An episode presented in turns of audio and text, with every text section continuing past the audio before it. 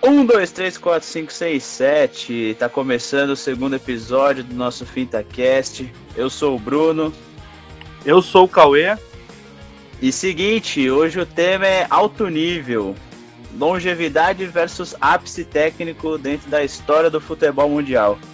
Solta a vinheta que daqui a pouco a gente começa. Finta Confete apresenta FintaCast.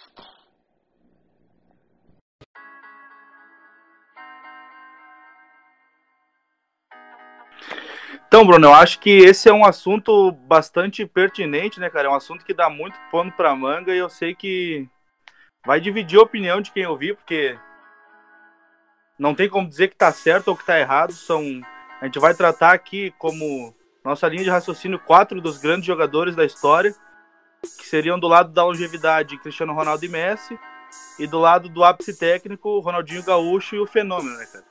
Eu, particularmente, cara, eu acho que a gente avalia isso de várias formas e a gente começa a criar parâmetros para definir o que, que é mais interessante para um jogador de futebol dentro da sua carreira.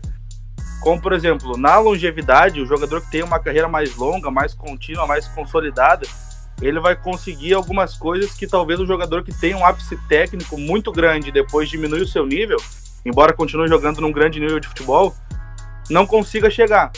Como, por exemplo, a gente viveu há poucos dias agora o, o gol 700 do Messi na carreira. Cristiano Ronaldo também já bateu essa marca. E Ronaldinho Gaúcho e Ronaldo Fenômeno não chegaram nessa marca, embora também foram grandes jogadores de futebol. Então, se a gente pensar por esse lado de marca pessoal, talvez a longevidade te traga mais coisas do que o grande ápice técnico. Como, por exemplo, Cristiano Ronaldo e Messi com cinco e seis bolas de ouro, são coisas que é muito difícil para um jogador que não se manteve por tantos anos num nível tão alto de carreira consiga bater essa marca. Não vai conseguir. Ou, por exemplo, se a gente desviar um pouco dos quatro e falar de alguém que não foi, quem sabe, nem comparado ao Ronaldinho, ao Ronaldo Fenômeno, que é o caso do Ibrahimovic, mas também manteve um, um nível muito alto durante toda a sua carreira. É um cara também que hoje é o terceiro jogador com mais gols em atividade, bateu mais de 500 gols, que são marcas que Ronaldo mesmo na, em toda a sua magia e Ronaldinho Gaúcho, toda a sua técnica, dois dos maiores jogadores da história, não conseguiram chegar. Então, queria saber a tua opinião também, Bruno. Para mim, a gente tem como avaliar de várias formas. Não tem como a gente bater o martelo, porque, por exemplo, se formos falar de, de, de ser vitorioso, o Ronaldinho tem todos os títulos que ele, que ele disputou. Todos os torneios que ele jogou, ele venceu. O Ronaldo Fenômeno também é multicampeão. Mas, cara, queria saber de ti também, mano. O que, que tu pensa a respeito disso? Mano, é aquele negócio. Eu, eu concordo com muitas coisas que você falou, principalmente do tipo, ah, temos é, vários ângulos de pra gente fazer essa análise. Tem, assim, é aquele negócio, já começou abrindo que essa discussão da pano pra manga e tem muita gente que vai preferir uma coisa ou outra. Eu acho que é incontestável a gente querer falar, discutir CR7 e MS, porque os dois atingiram um nível de é, eficiência e longevidade que, assim, é...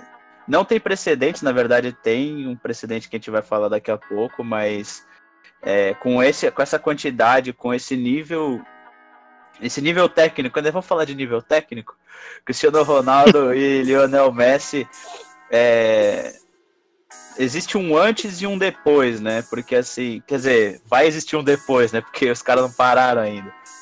Então eu acredito que assim, a, a magia, quando a gente fala de Ronaldinho Gaúcho e Ronaldo Fenômeno, ela tá muito atrelada ao primeiro, é, primeiro amor de um fã do, do futebol. Então ele olha o Ronaldinho, sabe, fazendo gols, fazendo jogadas bonitas, plásticas, o Ronaldinho, o Ronaldo Fenômeno, né?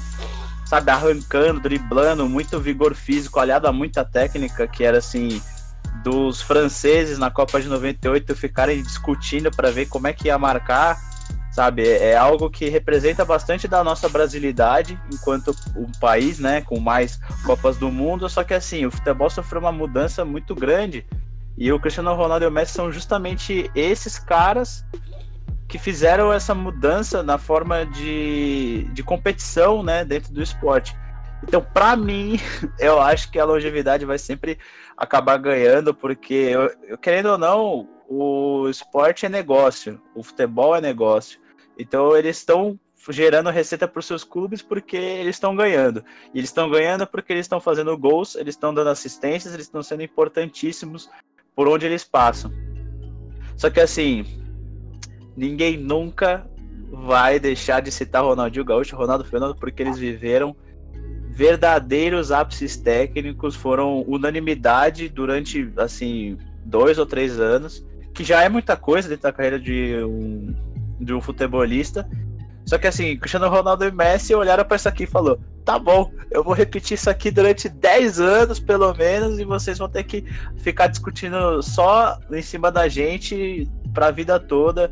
Então, eu acho que a longevidade ganha isso, só que se não tivessem os caras mágicos, se não tivesse Ronaldinho Gaúcho, se não tivesse Ronaldo Fenômeno, as pessoas não se encantariam tanto com o futebol em si. É, eu acho que, cara, uma coisa que, que assim não se questiona é que são quatro jogadores de, do mais alto nível. São, são quatro jogadores de futebol que são exemplo para qualquer outro Talvez não durante toda a sua carreira, mas se for falar de futebol, não tem como não lembrar desses quatro. São jogadores que marcaram suas épocas. E assim, uma coisa que a gente vê, se a gente traça uma linha do tempo na carreira do Cristiano Ronaldo, é um jogador que se reinventou em relação a tudo que acontecia no entorno dele. Ele no início era um jogador no Manchester United, por exemplo, se tu procurar no YouTube ou for ver os lances dele, tu vê que é um, é um jogador muito diferente do Cristiano Ronaldo do Real Madrid, por exemplo. É o cara que entendeu o processo do futebol e foi entendendo exatamente o que, que ele deveria fazer. E um cara que, assim, para mim, o Messi é mais jogador que o Cristiano Ronaldo. Essa é a minha opinião. Mais jogador. Mas o Cristiano Ronaldo, para mim, é o maior atleta da história. Porque talvez ele não, não tivesse tanta bola quanto o, quanto o Messi tinha, quanto o Messi tem. Mas o atleta Cristiano Ronaldo fez ele chegar no patamar absurdo que ele é hoje, sabe? Então, para mim, cara, é muito fácil tu ver. Ele, ele passou a ser um atleta mais objetivo. Ele se tornou o maior ídolo de talvez o maior clube do mundo, que é o Real Madrid. O cara é um papo a título absurdo. E em contrapartida, o Lionel Messi, que é o cara que a gente sempre faz esse comparativo, é um jogador extremamente. Cara, ele, ele decide jogo, ele muda o patamar do time, ele vai para dentro, ele, ele não é firulento, ele é um jogador, sabe? Ele é. Ele vai dentro, não tem, não tem conversa. E, e, por outro lado, se a gente avaliar, a gente pensa, né? Bom, mas tá falando do Cristiano Ronaldo do Messi. Só que o Ronaldinho Gaúcho e o Ronaldo Nazário, mesmo com carreiras diferentes do Messi e do Cristiano Ronaldo, um por lesão e o outro por descuido mesmo, por não, não se dar o devido valor, no meu ponto é de vista. É muito louco, a gente não sabe exatamente o que, né? O, o Ronaldinho Gaúcho, para mim, ele não deu, ele não percebeu a importância, o tamanho que ele tinha pro futebol mundial porque ele a, a, ajuda a desconstruir a imagem de o grande jogador da história da seleção brasileira recente. Porque, claro, a gente tem um Pelé que é unanimidade, que todo brasileiro entende que ele foi o maior da história, até pelas Copas do Mundo e tudo mais. Mas o Ronaldinho Gaúcho era para ser, com certeza, o, o, sucessor dele. E parece que ele mesmo se ajudou a desconstruir essa visão. Ele mesmo, por exemplo, quando ele vai pro Querétaro, todo mundo fica, sabe? O que? O Ronaldinho é um bilhão de vezes maior do que aquele time. E ele foi atuar lá, sabe? Então ele é um cara que, que sabe, não. Ele parece que não se ajudou. Obviamente, né? A carreira dele é brilhante. Eu não tô querendo dizer que ele é um. Ele destruiu a carreira dele. Claro que não. Nada paga tudo que ele fez. Mas ele é um cara que acabou. É um jogador que acabou diminuindo o tamanho dele no fim de carreira por algumas decisões erradas, por algum descuido. Ele falou até em alguma entrevista, se não, não me lembro para qual para qual TV, mas ele falou em entrevista que, que um pouco disso tudo era por já, já ter ganhado tudo. O cara já, já foi melhor do mundo, já ganhou a Copa do Mundo, sabe? Ganhou tudo que disputou. Era um jogador que era de altíssimo nível, todo mundo reconhece o talento dele, e ele perdeu um pouco do encanto. Mas esse é justamente o que não acontece com Cristiano Ronaldo e Messi. São caras que eles ganham tudo, todo ano, e mesmo assim, no ano seguinte, eles querem de novo ganhar tudo, e, e são os caras assim, que, para mim, eu, eu acho que o ápice técnico ganha em alguns fatores, mas a longevidade é. Não tem como a gente. Olha, olha o que é o Cristiano Ronaldo no, no, no, Real Madrid, entendeu? Não tem como a gente, infelizmente, não tem como a gente botar os dois brasileiros dessa relação acima de Messi e Cristiano Ronaldo, porque embora tiveram um apogeu técnico absurdo, não conseguiram manter isso pela sua carreira toda, entendeu? O Ronaldinho Gaúcho chegou no Galo, se reinventou, foi campeão da Libertadores, elevou o patamar do Galo. O Ronaldo Fenômeno, já gordo, chegou no Corinthians e mesmo assim ainda mostrou que ele tinha muito mais bola que qualquer outro centroavante no Brasil. É incrível, é indiscutível o que eles tinham de talento, mas não tiveram a mesma inteligência, porque futebol não faltava, de Cristiano Ronaldo Sim. e Messi para se manter num grande nível durante todas as suas carreiras.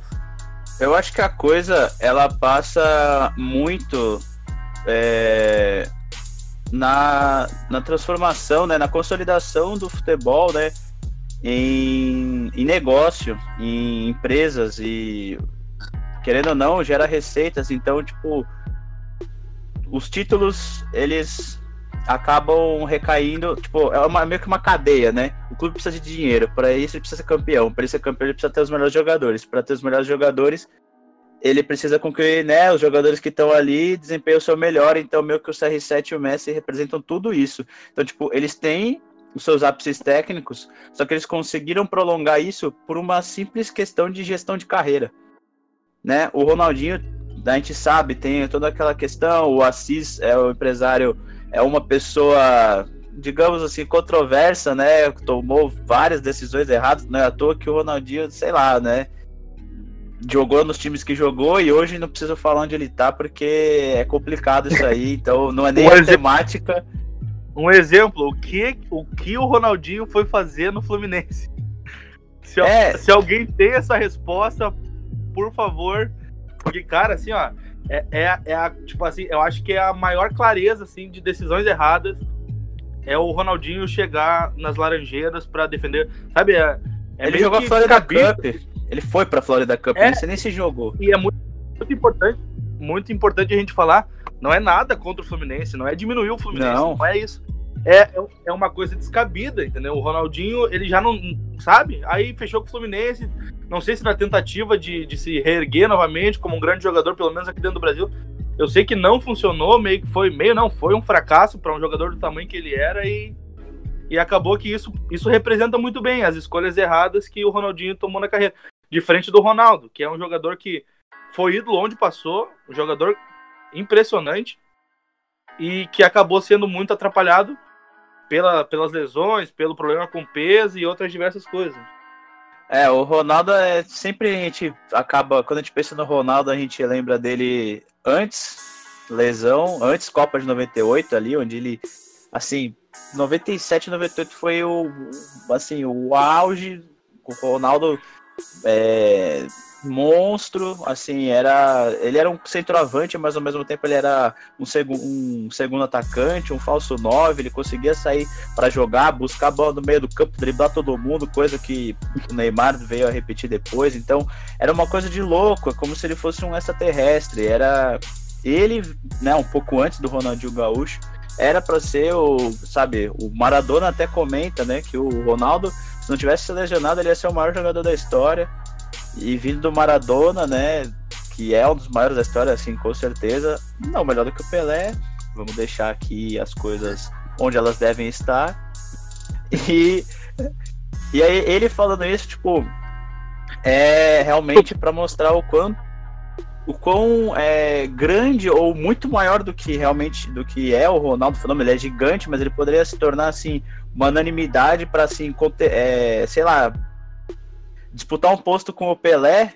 E não tô falando, não, não tô exagerando, é, era o que se esperava. Não, é. E acabou dando esse azar, né? De lesões e ainda até aquele episódio de 98 completamente muito louco. Ainda se reerguer em 2002, fazer a Copa maravilhosa. Então, eu acho que o, o Ronaldo Fenômeno ele tem. Ele tem uma. Ele, assim, ele flertou com a longevidade. Porque ele tem três bolas de ouro. Só que acabou sendo atrapalhado foi traído lesões, pelo né? joelho. Exatamente. Era um cara. Eu acho que assim, eu acho que, embora eu seja muito, muito, muito fã do Ronaldinho, eu não sei tua opinião, até gostaria de saber, Bruno. Mas para mim, Ronaldinho, no seu auge técnico, no melhor ano da carreira dele, nem Messi e nem Cristiano Ronaldo batiam de frente, assim. Eu não vi o Pelé jogar, então eu não vou entrar nesse campo. Seria erro meu querer falar que ele jogou mais que o Pelé, não viu o Pelé jogar. Mas Vamos chamar pra Milton mim- Neves pro podcast. Pra mim, o Ronaldinho Gaúcho, no, no auge dele de carreira, foi o jogador mais fantástico que, que já se viu, assim, cara. Ele era inacreditável. A prova disso é, claro, né? Não era o jogador que é hoje, mas o Sérgio Ramos é um zagueiro respeitadíssimo. Talvez o melhor do mundo hoje. Há alguns anos já. E o Ronaldinho Gaúcho, bom, tem, tem o lance que é, que é fatal, que todo mundo sabe. Ele deixa o Sérgio Ramos sem pai nem mãe. Era um cara absurdo. ele, pare- ele parecia, ele parecia tipo, tipo assim, a galera do ensino médio jogando com a galera do primário. Ele era fora, fora, fora de cogitação. Mas eu, eu também não posso negligenciar que o Ronaldo talvez não jogou a mesma bola que o Ronaldinho, embora jogou demais no auge também. Ele geriu a carreira dele de uma forma muito melhor que o Ronaldinho Gaúcho. Infelizmente foi traído pelo joelho, né? É um cara que sofreu por lesões, sofreu pelo peso, mas eu, eu não tiro tua razão. Eu acho que ele realmente, se não tivesse vivido o que viveu, de, de- da quantidade de lesão, de, de se ferrar com o joelho, eu não tenho dúvida que seria primeira, primeira prateleira junto com Pelé e Maradona um pouco abaixo ali. Ele disputaria esses lugares, com certeza. Cara, você falou, você citou, você queria saber a minha opinião, acho que a gente conversa bastante, mas acabou não entrando muito nesse mérito. Eu acho que assim, o Ronaldinho, ele viveu ali em 2003, 2004, 2005, 2003, 2004, né, a temporada de 2004, 2005, a as duas temporadas onde ele foi ganhou as bolas de ouro. Ele viveu assim uma unanimidade dentro do mundo do futebol que o Cristiano Ronaldo e o Messi não viveram em momento nenhum, porque um tinha o outro, né? É. Então, eu acredito que até por isso a gente tende a lembrar com mais, sei lá, com saudosismo justo, acho, acho completamente justo também, me encanta, me encanta até hoje o lance do Ronaldinho no Barcelona. Aquele gol que assim, ele ameaça um, ameaça duas, ameaça três, na quarta a bola já entrou, o zagueiro nem viu. É, aquele, aquela sequência de chapéus, então são os lances que fazem é, que, sei lá, ele foi o último poeta, digamos que ele foi o último poeta do, do futebol, que depois só vê eficiência, eficiência dentro do futebol e era é, é, muita força física, até uma coisa que, né, grandes jornalistas é, saudosistas do tempo do Pelé vinham falado, tipo, ah, o futebol tá morrendo, não tem mais aquela parte lúdica, então o Ronaldinho foi esse último grande poeta que a gente teve. E eu, eu concordo, mano, eu concordo com, com o que você disse, tipo, o ápice técnico que ele viveu nas duas temporadas que ele ganhou bola de ouro foram é, maiores do que o que o CR7 e o Messi viveram, mesmo que em números isso não se traduza, né? O Messi É, teve não. uma temporada de 91 gols. A temporada aqui, ó, eu tô olhando, abri, acabei de abrir aqui as estatísticas do, do Ronaldinho e a, em 2003 e 2004, que foi a temporada que ele ganhou a bola de ouro, ele fez 24 gols e 14 assistências, né? Ele participou aí de, de 38 gols em 58 partidas. E. É, tipo, é, são números assim, vai. Que o Cristiano Ronaldo e o Messi, é, sei lá, tornaram comuns, né? Tornaram comuns em sequências de temporadas incríveis. Então, eu acho que assim, em números isso não se traduz, mas futebol não é só número, tem essa parte lúdica, então eu concordo contigo, o Ronaldinho realmente foi o último. Vamos trazer, né? Tô usando esse termo, então eu vou é, autenticá-lo aqui. O Ronaldinho foi o último poeta do futebol, pegando né, o finalzinho dos anos 90, entrando no metade dos anos 2000, mas que infelizmente por gestão de carreira como atleta não foi tudo aquilo que ele projetava com os seus verdadeiros poemas dentro do campo. Mas é, isso também se traduz um pouco com aquilo que tu disse, né? Depois, tu falou em um momento, depois o futebol virou muito a força física e objetividade. E aí, se a gente raciocinar por esse lado, fica claro porque enquanto o Ronaldinho hoje fazia 24 gols, o Messi fez 91. Porque aí o futebol se tornou algo muito mais objetivo, entendeu? Tu não, eu não posso dizer que tá errado, porque o Messi é um jogador extremamente campeão. O Cristiano Ronaldo talvez seja o jogador mais objetivo que, que atue hoje. O Cristiano Ronaldo é impressionantemente objetivo. E tem como dizer que ele escolheu o lado errado da carreira porque ele não. No, por exemplo, no Manchester United ele é um jogador muito mais driblador, encantava mais de se ver. Mas se tu pegar ele do Manchester United e ele no Real Madrid, onde ele foi muito mais objetivo, é incomparável. Ele é muito mais ídolo no Real Madrid do que no Manchester. Embora ele tenha sua importância no Manchester. Porque com, como a gente vai. Claro que o Ronaldinho ele luta contra tudo isso. Talvez ele não fosse tão objetivo contra como, como os outros dois, Messi e Cristiano Ronaldo, mas ele tinha o talento inquestionável que era lindo de se ver. Aquele cara, como tu disse, era um poeta dentro de campo que fazia. Eu me lembro de uma situação muito nítida na minha cabeça, que é eu jogando bola na rua. Meu tio morava na frente, assim, de onde a gente jogava, e ele tava com a TV na garagem, assim, tava passando seleção brasileira. E eu fui buscar a bola na lateral, tinha a bola saída, eu ia cobrar a lateral ali, né? Jogando 2-2 na rua mesmo. Olhei pra TV, falta pra seleção brasileira. E eu vi o Ronaldinho Gaúcho parado. Ele não. Eu sabia que ia ser gol. Eu falei assim, oh, gente, o Ronaldinho Gaúcho vai fazer um gol aqui. Sabe, eu chamei o pessoal que tava jogando comigo. Meu, vem aqui ver, porque meu tio tava na, na garagem olhando TV. Eu falei, vem aqui ver o Ronaldinho Gaúcho fazer um gol. Ele para, bate a falta na gaveta, gol da seleção brasileira também. Ele não, ele não tinha espaço para erro. Ele ele era um cara fantástico. Ele pôde não saber gerir a carreira. Isso é. Não tem como discutir, realmente não soube. Mas, cara, ele foi fantástico. Mas a gente também não pode negligenciar o, o, o Messi ter 91 gols em uma temporada. É absurdo, cara. A temporada de 2012 do Messi, cara, é uma coisa bizarra. Como a gente falou antes ali, 91 gols é uma marca incrível, assim, é uma coisa impressionante. Então a gente também não pode negligenciar, embora seja muito legal ver um futebol mais bonito, mais com mais firula, com mais drible, com mais coisas que chamam atenção. A gente não pode negligenciar que hoje, no futebol de hoje, a objetividade é muito mais importante. Realmente, mano. É, se você me permite, eu vou fazer aqui uma citação literária. Aproveitar que né, Eduardo Galeano, um dos grandes escritores de literatura esportiva, no seu livro Futebol ao Sol e à Sombra, ele classifica o jogador de, de várias maneiras, né? Ele faz uma certa crítica em relação ao, ao mundo dos negócios, né? Que acabou envolvendo o futebol também, mas de que certa forma tem o seu lado lúdico que eu acho que vai agregar bastante para nossa reflexão aqui. Vamos lá. O bairro tem inveja dele. O jogador profissional salvou-se da fábrica ou do escritório. Tem quem pague para que ele se, se divirta. Ganhou na loteria.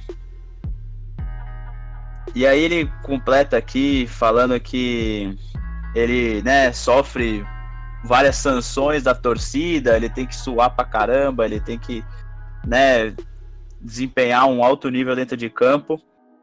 E ele termina o parágrafo falando: Mas ele, que tinha começado jogando pelo prazer de jogar, nas ruas de terra dos subúrbios, agora joga nos estádios pelo dever de trabalhar e tem a obrigação de ganhar ou ganhar. E, mano, a primeira parte, para mim, tá falando do Ronaldinho, mano. Que é tipo assim, ele se diverte do Ronaldinho e do Ronald... dos dois Ronaldinho, né? O Ronaldinho Gaúcho e o Ronaldo Fenômeno. Eles se divertiam em campo, tipo, óbvio que o Ronaldo mais eficiente, um pouco menos encantador, mas da mesma forma golaços. Então, o encantamento do Ronaldinho era mais pela plasticidade dos movimentos e o Ronaldo Fenômeno era pelo, sabe, pela surpresa, pela magnitude do que ele conseguia fazer em campo, deixar é, adversários um atrás do outro é, no chão e driblando o goleiro e fazendo gols realmente impressionantes. Então, esse primeiro trecho que eu falei do, do jogador que ele né, gera inveja no bairro são, é o Ronaldinho Gaúcho e o Ronaldo Fenômeno. Eles são dois, né, como eu já classifiquei, vou reiterar aqui, dois poetas dentro de campo e fazem com que a gente se apaixone pelo futebol por conta dos lances deles. Ao passo que o segundo o segundo trecho onde ele termina o parágrafo é, fala justamente do Cristiano Ronaldo e do Messi que eles não têm outra opção se não ganhar ou ganhar, porque se tornou um negócio assim, é, é o trabalho deles, então tem gente pagando esse dinheiro e eles não querem que eles simplesmente se divirtam. Porque até tem uma outra, um outro trecho que eu acabei não, não comentando desse livro, que os, né, tinham meninos de rua jogando e acabava a partida e eles cantavam é, ganhamos ou perdemos, não importa, igual nós nos divertimos. Então é complicado, né? A transição. A gente, quando a gente vai tratar desse ápice técnico, a gente acaba levando muito em consideração o lado lúdico do futebol, o encantamento, a magia. E quando a gente vai tratar em, né, em números absolutos, os resultados acabam valendo e fazendo com que, né, por exemplo, o Cristiano e o, Cristiano e o Messi tenham muito mais é, relevância dentro do cenário do, da história do futebol mundial por conta de resultados, títulos, óbvio. Eles não conseguiriam isso se eles não fossem tão bons. Eles têm lances lindos, lances incríveis, plásticos. Só que ao mesmo tempo, é... como é que eu vou dizer? A gestão de carreira fez com que eles transformassem um pouco a forma de entender o jogo, tentando traduzir e ser mais eficiente talvez um lance, um drible, muita gente né, reclama que ah, tá fazendo firula, então o Messi para mim ele consegue aliar muito bem, tipo, a firula que ele faz, que não é nem uma firula, é um drible bem objetivo, são dribles simples, bonitos, mas de uma eficiência absurda, tanto que ninguém consegue marcar. E o Cristiano Ronaldo tinha, né, tem, tem dois momentos muito claros, no Manchester United, como você falou, que era um driblador, um ponta, muito rápido. Assim, para mim, muito o futebol muito bonito de se ver, mas é tão bonito de se ver quanto os gols que ele faz no Real Madrid, sabe? Não, não, não, não tem como você simplesmente. Para mim, não tem, sabe, como valorizar um ou outro. A objetividade em si. A objetividade é tá deles. A objetividade deles acabou. Acabou se tornando tão bonita pela quantidade de vezes que eles foram incríveis quanto os momentos mágicos de Ronaldinho Gaúcho e Ronaldo Fenômeno, ou deles mesmo em outro momento da carreira. Eles se tornaram. São dois jogadores tão objetivos que eles acabaram mudando a nossa visão, sabe? Porque o mesmo que aplaudia o Ronaldinho Gaúcho pedalando para cima de alguém, dando elástico, balãozinho, aplaude um Cristiano Ronaldo que, que sobe de cabeça 200 metros de altura e, e faz o gol, entendeu? Num gol simples de Ou faz a bike também, né? É, mas aí já é mais plástico, entendeu? É, exatamente. Aí, aí realmente é Mas o Ronaldinho, o Cristiano Ronaldo, ele é tão objetivo e ele fez a gente entender o quanto é importante a objetividade, que num simples gol de cabeça a gente acha a altura que ele pulou para poder aplaudir de pé. Sendo que um gol de cabeça a gente vê um zagueiro do Cristiano ou de qualquer outro clube do Brasil fazendo também. Mas quando vem desses caras, eles fizeram a nossa cabeça. Né? Através dos números deles, através do que eles fazem, a gente a, a, parece que a gente mudou junto com o futebol a nossa visão de, de, de, futebol. Antes era a plasticidade que importava. E hoje em dia a gente consegue entender que o que vale hoje é resultado, é número, é vitória, é título, é tu, é tu, eu acho que um ajuda muito o outro, inclusive. A competição dos dois é catapulta os dois a não pararem de querer se tirar, entendeu? O, o, o Cristiano Ronaldo tá com 35 ou 36 anos de idade, se eu não me engano. Ele não, ele tá longe de ser, de ser um novo jogador. Ele já tá chegando ali no. Ou melhor, deveria estar chegando, quando a gente fala de um jogador normal, pro seu final de carreira. E ele continua sendo pro, possivelmente o jogador mais importante junto com o Messi no futebol hoje. Então, essa, essa coisa que eles têm de disputa, uh, de competição entre os dois, claro, sadia, né? Ajuda muito os dois a se manterem no nível que eles são, que é Infelizmente, para os outros que tiveram jogadores como o Xavi, o Iniesta, que passaram nessa mesma geração, o Pirlo, que acabaram não conseguindo competir pelo nível dos dois, né? Pelo nível de Messi e Cristiano Ronaldo. Cara, eu tinha comentado no começo do, da gravação que eu ia falar um pouquinho dos precedentes, né? Porque a gente acha que o Cristiano Ronaldo e o Messi estão dividindo essas ações e simplesmente assim, ninguém nunca protagonizou, sabe, um dualismo tão forte dentro do mundo do futebol. Mas que assim, no final dos anos 90 e no começo dos anos 2000, a gente teve uma grande dicotomia assim, a gente pode abusar dos termos difíceis da literatura, que foi entre Zidane e Ronaldo Fenômeno, né? O Ronaldo Fenômeno ganha o prêmio de melhor do mundo em 96 e 97 e vai voltar a ganhar em 2002. Ele só não ganha em 98 porque realmente foi o Zidane. Zidane ganha em 98, ganha em 2000 e ganha em 2003, 98 ano de Copa, né? 2000 é, e 2003 foram as Champions do, do Real Madrid. E meio que assim, vai, a gente pega um recorte de 96 a 2003 aí, uns 10 anos.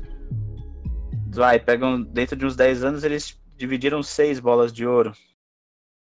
Né? Então realmente é, é bem relevante, mas assim, anos consecutivos, só Cristiano Ronaldo e Messi, eles pegaram o que o Zidane e o Ronaldo fizeram lá no final dos anos 90 e replicaram de uma maneira muito muito gigantesca e que eu acho que a gente só vai conseguir ter a dimensão, porque assim, a gente já valoriza pra caramba. Inclusive muitos subvalorizam ou supervalorizam um ao outro quando vão discutir. Só que assim, a gente tem que ter, a gente tem que dar, sabe, dar graças que a gente consegue assistir esses dois caras na nossa geração, porque é realmente um absurdo e é um prazer conseguir ver tipo, o Cristiano Ronaldo jogando onde, nos times onde ele passou e o Messi jogando no Barcelona com gerações de times realmente fantásticos. Eu já, né, a gente viu que a gente já, já falou bastante de tudo, só que assim, tem os pontos negativos dessa galera aí. Não sei se queria elencar, assim, então eu tenho algumas opiniões meio polêmicas com relação, né, aos nossos dois é, grandes jogadores brasileiros e últimos poetas, apesar deles serem encantadores, tem algumas questões que, por exemplo, o Cristiano Ronaldo e o Messi não deixaram passar justamente por conta da gestão de carreira. Né, o Ronaldinho, né, você já comentou, só que assim, chegou na Copa do Mundo, cara. Queria já meio que focalizar isso dentro de Copa do Mundo. O Ronaldo teve 2002, e ainda chegou em 2006, tipo, foi bem, conseguiu é, bater o recorde de artilharia, que depois viria a ser é, batido também pelo Close em 2014, no 7 a 1 mas não é esse o assunto. E o Ronaldinho Gaúcho chega como o melhor do mundo numa Copa do, né, para disputar uma Copa 2006 na Alemanha, uma baita geração brasileira. Ele não joga nenhum jogo bem para dizer que salvou. O Cristiano Ronaldo e o Messi podem não ter Copa do Mundo e podem acabar a carreira sem.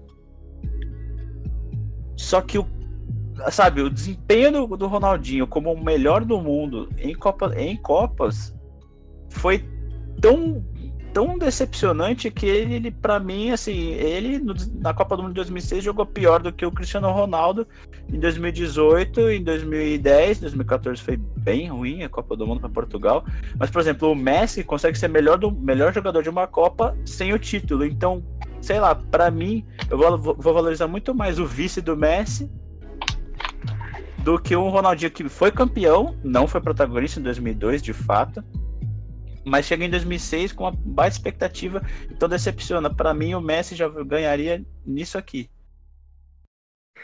É, é, Bruno, mas eu, eu acho que não, cara.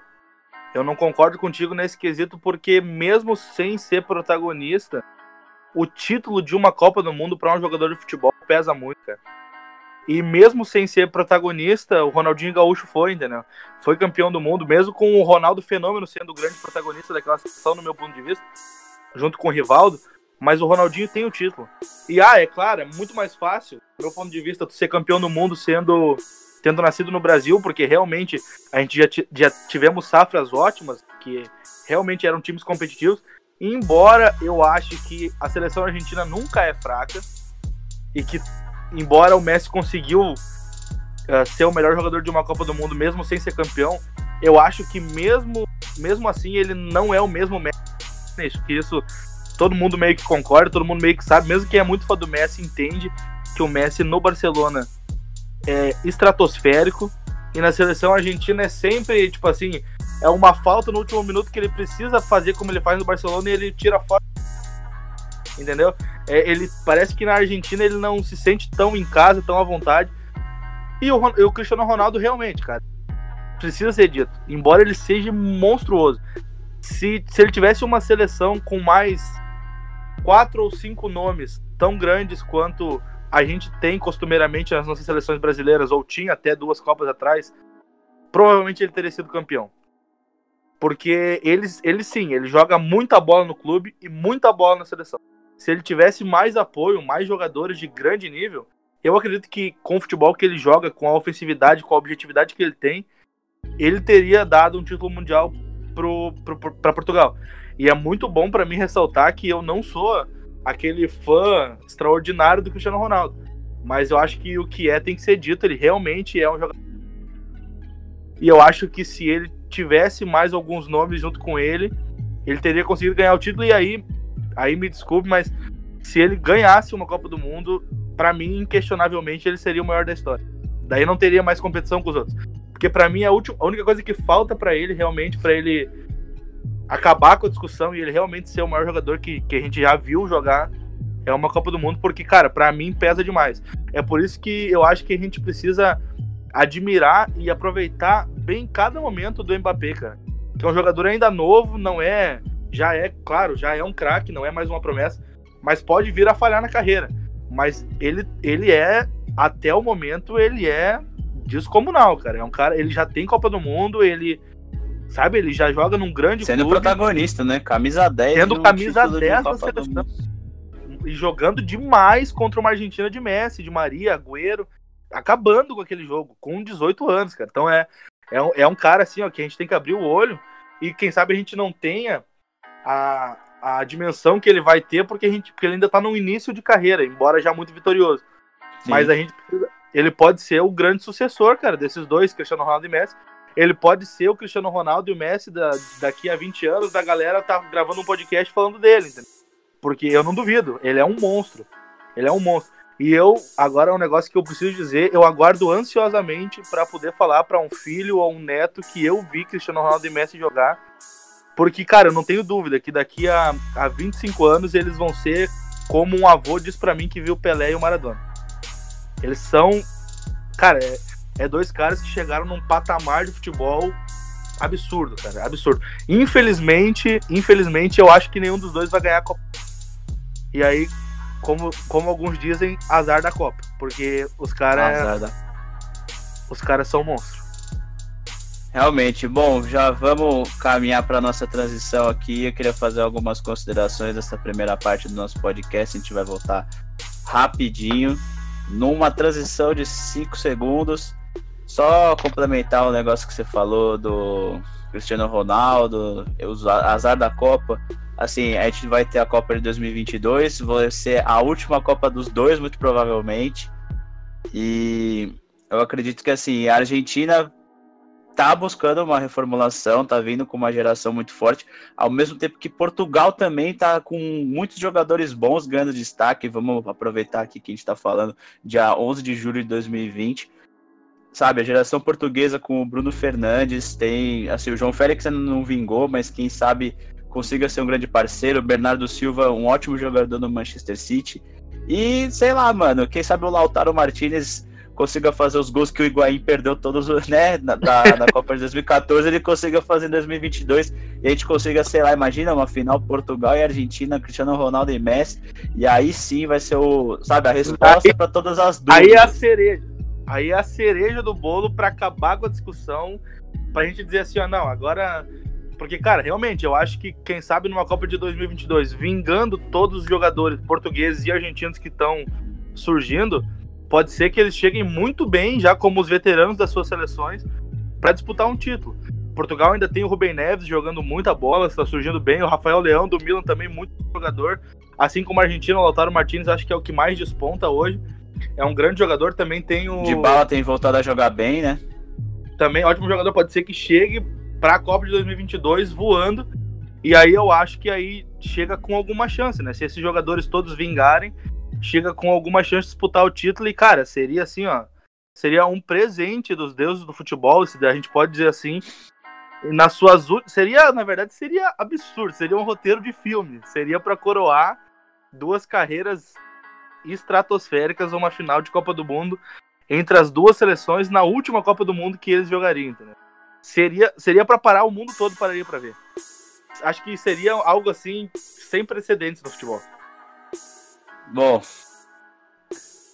acho que ia rolar algum documentário, algum filme. Agora é torcer e, sei lá, pedir para que esse roteiro de filme se, se realize na vida real, porque o futebol é o mais próximo que a gente tem de uma relação de super-heróis e ídolos e salvação. É algo magnífico e é, é coisa que a gente tenta traduzir na página, nos nossos textos, e que se a paixão pelo esporte, pelo futebol, ela se resumisse a resultados, acho que não teria toda a proporção que a gente tem, não geraria tantos conteúdos literários, cinematográficos. Então, é torcer. Nossa, agora eu tô muito hypado para que essa final do mundo, final do Copa do Mundo se concretize e que a gente esteja lá reunido, né, podendo, claro, se, né, reunir com os familiares, porque não tá podendo no momento. Mas a questão agora é só torcer para que isso aconteça e a gente possa só aproveitar, independente de quem você goste mais, é inegável que os dois terão seu lugar muito bem guardado na história do futebol. E agora a gente vai passar para nossa para as nossas seleções, né? A gente elencou aqui, eu fiz uma, é, duas seleções, né? Um time, o Longevidade FC e o Auge Técnico Clube de Futebol. O Cauê fez também. Só que agora a gente solta a transição e a gente volta com as nossas seleções que vocês vão votar lá na página. Valeu?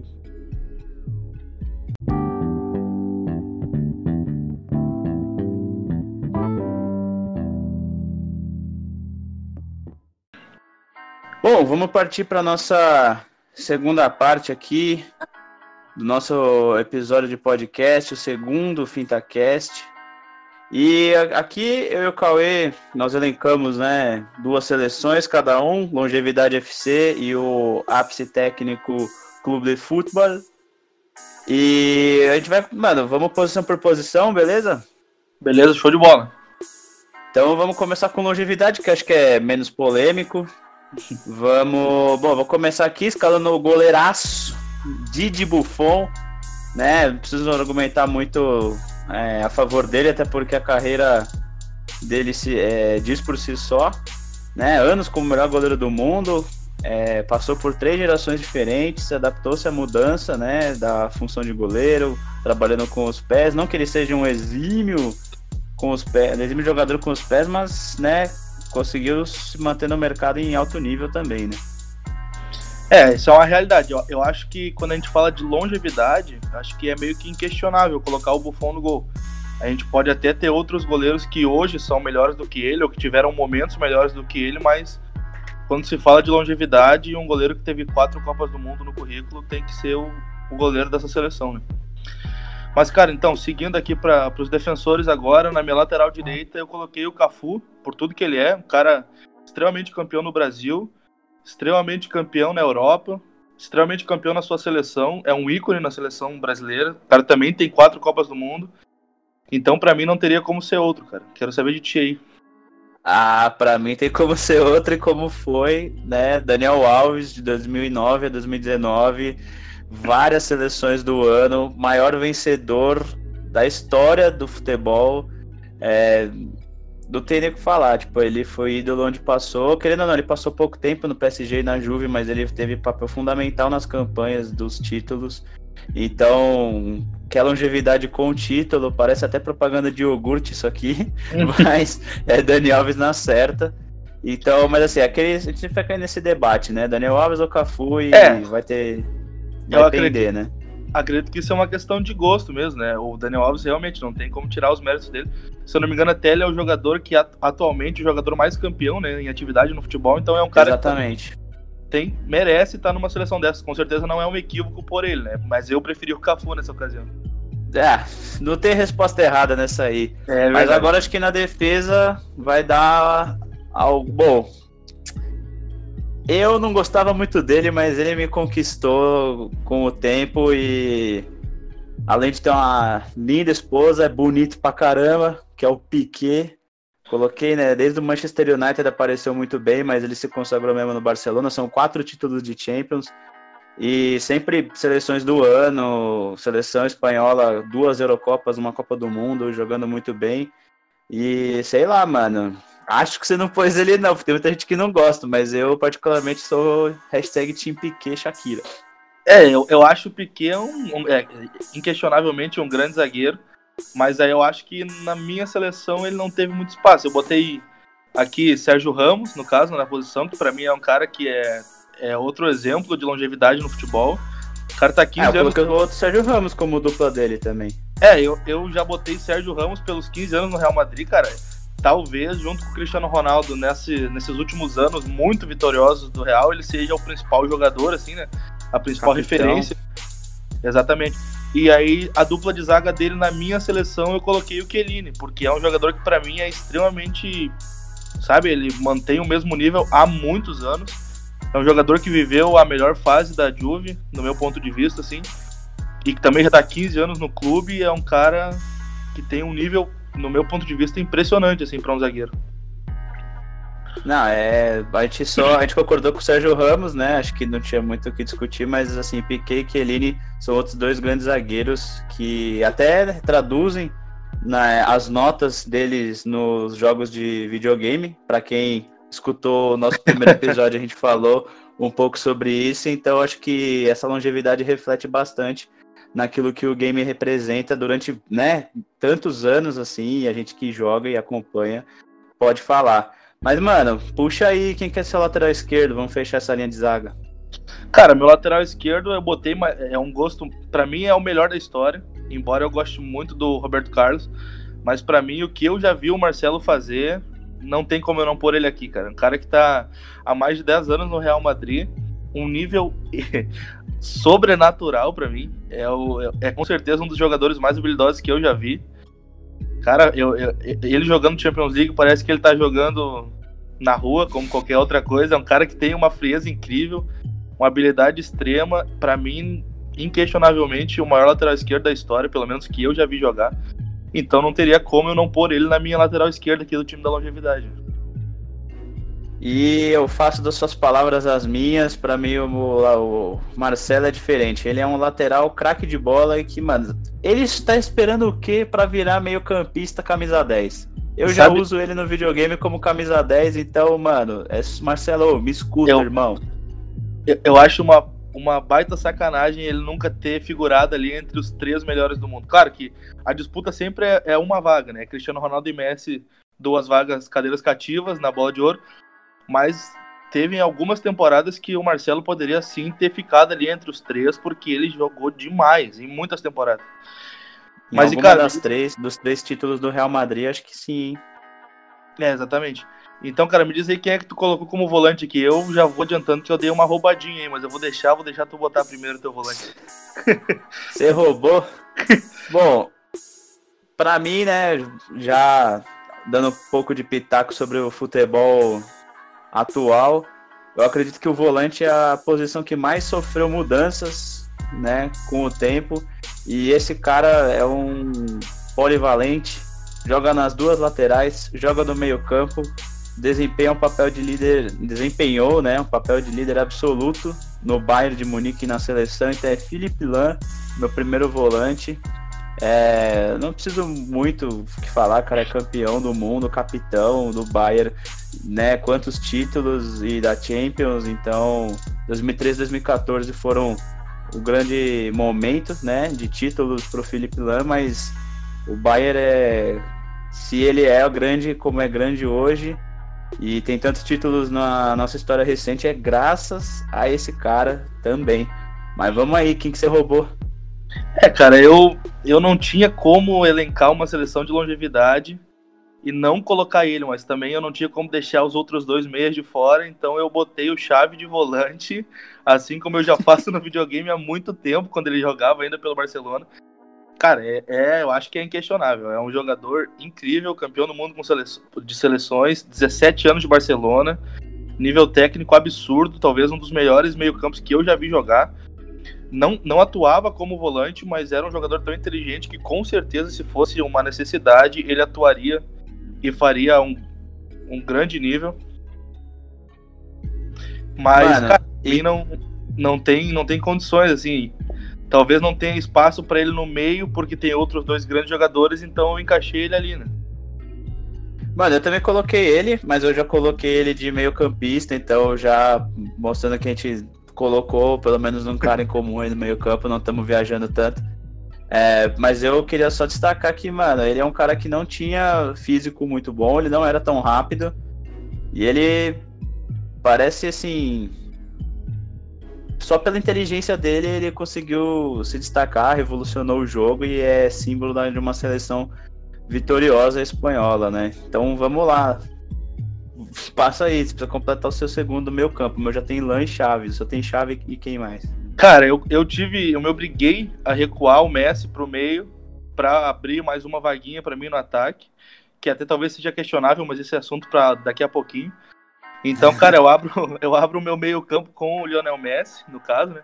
Que, que eu, eu acho que eu não preciso falar nada do Messi. Acho que qualquer um que acompanha o futebol, mesmo que brevemente, já sabe o porquê que ele tá aqui, já sabe do que se trata. É aquele jogador que e fala tudo que a gente si. falou na primeira parte, né? Exatamente, é um cara que fala por si, ele é monstruoso, é fora do, do normal que ele faz. E aí, cara, fechando o meu meio-campo junto com Chave e Messi, eu coloquei o Iniesta, que para mim é tipo assim, é o meio-campo dos sonhos de qualquer clube de futebol. O Xavi e o Iniesta, quando jogavam no Barcelona, eram de um nível absurdo, assim, eram dois caras monstruosos. É, como eu disse, o Xavi é um dos melhores meio-campos, se não o melhor que eu já vi. E o Iniesta também, não tem como tirar ele disso aí. Ele também é um dos melhores, se não o melhor, disputando com o Xavi ali na questão de inteligência com a bola, sem a bola, visão de jogo, o passe muito apurado. Cara, assim, era dois monstros. Para mim, dois monstros. E aí eu fechei o meio campo com o Iniesta, mas quero saber de ti, quem é o terceiro? Mano, eu sabia que você ia colocar essa trinca de barcelonistas. Eu não tive como fugir. Coloquei o Chave, que para mim, assim, eu gosto muito mais dele. Eu, sei lá. É, o Iniesta tá nas, minhas menções honrosas, que eu já, quando a gente terminar, eu vou destacar todas elas. Mas um cara que a gente, né, a gente lembra, não é que lembra pouco, ele ficou meio ofuscado por conta de Chave Iniesta, é o Pirlo né? Lan, Chave e Pirlo, sabe? Três Bom. caras conseguem jogar de volante, conseguem jogar de meio campista, conseguem chegar no ataque, tem bom passe. E também que assim, nunca vou perder a bola com esse meio campo, entendeu? Colocar no game, ninguém corre, mas também não perde não. a bola. Não corre, mas é, é inteligência absurda, né? Exato. É ídolo do Milan e da Juve, né? Ele saiu meio brigado lá do Milan, mas por conta da, da diretoria, não por conta da torcida. Foi vacilo da diretoria ter deixado ele para Juve, porque ele ainda tinha muita bola para jogar, né? É curioso destacar que a, acho que pode ter sido aí a grande né, momento de virada de chave negativa para o Milan, porque eles falaram: ah, deixa o Pirlo ir para a Juventus. A gente tem o Montolivo, onde está o Montolivo hoje? Exatamente, ninguém sabe. No meu ponto de vista, até semelhante, claro, né? Semelhante à situação do Barcelona com o Daniel Alves, quando não abriu mão, mas não fez uma questão absurda de renovar com o Daniel Alves, como se ele já estivesse chegando perto do seu fim de carreira. E ele saiu e mostrou que ele era ainda muito melhor do que os outros, onde ele foi passando, ele foi sendo fundamental. E o Barcelona Sim. teve um declínio muito muito muito fácil de se perceber depois que ele saiu, né? Então, para mim são duas claro. situações que eu acho que foram erros drásticos de direção, assim, drásticos mesmo, e que surgiram um efeito bem ruim pro clube, né? É, então, só concordo com tudo que você disse, até porque não acharam até hoje um substituto pro Dani Alves. Só que no Milan não se acha um substituto para ninguém, porque não tem mais time. Estamos né, ressurgindo, tendo uma molecada boa, acabou de acontecer alguns jogos interessantes, mas o Pirlo para mim é, é essa grande chave é, que mudou na equipe do Milan, porque o cara ele, foi tão importante no cenário italiano de futebol que ele ganhou uma, um nome específico para a posição que ele desempenhava. Ele era o primeiro homem de meio campo, mas ele não era meio campo marcador. Era o regista retrato, que é o nome que os italianos deram ao Pirlo e assim, Copa do Mundo, Champions League, falta pra caramba. Assim, e a pronúncia também é muito boa, né? Agora vamos abrir esse, esse ataque como a gente começou pela lateral direita, eu quero saber quem que você pôs, né? Mas eu já vou dar uma adiantada porque você roubou, colocou o Messi no meio campo, eu coloquei o Messi na ponta direita. Porque foi ali naquela região do campo que ele desligou o sistema central do Boateng. Pra quem lembra desse lance maravilhoso. Ajudou. Mas enfim, o Messi já tá na minha seleção, abre seu ataque aí. Cara, para mim não tem como, eu, eu gosto muito. O bravo guerreiro holandês, Arjen Robben, botei abrindo a minha ponta, a minha ponta direita. Cara, talvez seja uma, uma lembrança afetiva que eu tenho do videogame, pode ser que sim, mas é inquestionável que ele era um excelente jogador, um, um cara muito importante para a seleção enquanto ele enquanto ele jogou. Agora ele tá voltando, não sei se vai ter nível para seguir na seleção, embora a seleção holandesa não tenha um nível mais tão alto. Eu acho que ainda cabe ele porque ele é monstruoso, ele é acima da média. Então, tá cara, abriu meu né? ataque. Isso, isso. Abriu meu ataque com ele na ponta direita. Um ídolo do, do, do Bayern de Munique que não tem nem como a gente negar, né? O cara é, o cara é fundamental para essa fase do essa última fase do Bayern extremamente vitoriosa ele vivia muito, né, aquela máxima de chegar em jogo decisivo e ele não conseguir decidir, muito por conta da Copa de 2010, o gol que ele perdeu absurdamente, né, com, na frente do Cacilhas, mas chegou lá, fez o gol do título o, da Champions League de 2013 e aí pôs tudo isso para baixo. Borussia e... Dortmund, né, que tem um peso muito importante na Alemanha, né? Tem, né? Mas perto do Bayern ninguém chega ainda, ninguém é, consegue não, desbancar. Tá, então. Vamos fechar esse ataque aí.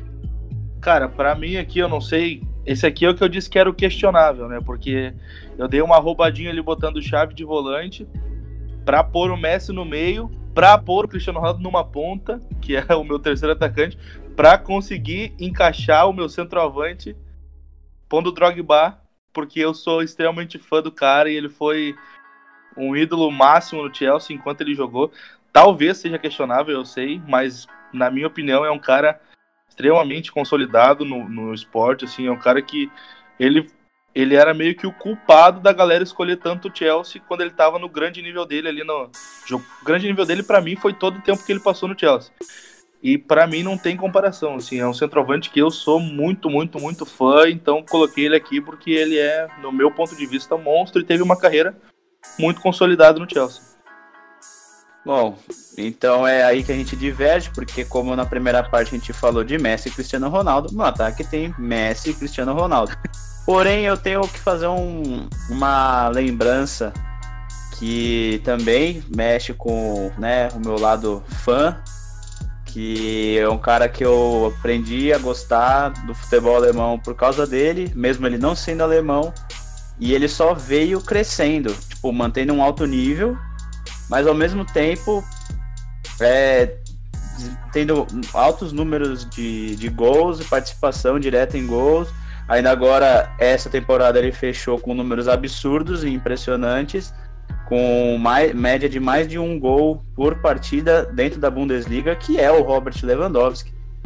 Assim, ele fica muito condicionado aos, né, às conquistas coletivas do Bayern, que ele acabou chegando depois do título da Champions, então ele ainda não tem um título de Champions, mas eu acho que uma longevidade que vem desde 2013 e ele, né, surgindo no Borussia muito bem e sempre figurando entre os maiores centroavantes do mundo até o ano que a gente está, que é 2020, para mim ele já merecia essa vaga. Então, assim, respeito demais o Drogba, todos os, os outros centroavantes, mas para mim o Leva ele é subestimado. As pessoas não lembram do Lewandowski direito, entendeu? Talvez esse ano morra essa situação na carreira dele Tomara. de sempre ficar, ficar linkado ao coletivo. Eu não sei a tua opinião, eu acho que nesse ano ele é um. Dependendo de como o Bayern for na Champions League, ele é talvez o mais forte candidato à bola de ouro. Claro que ele vai ter com ele sempre o Cristiano Ronaldo e o Messi. E aí, tudo, ainda, tudo ainda meio que vai depender da Champions, né? Como é que a Juve vai ir, como o Barça vai ir. Sim. E se provavelmente, se forem bem os dois, eles vão figurar como os principais candidatos.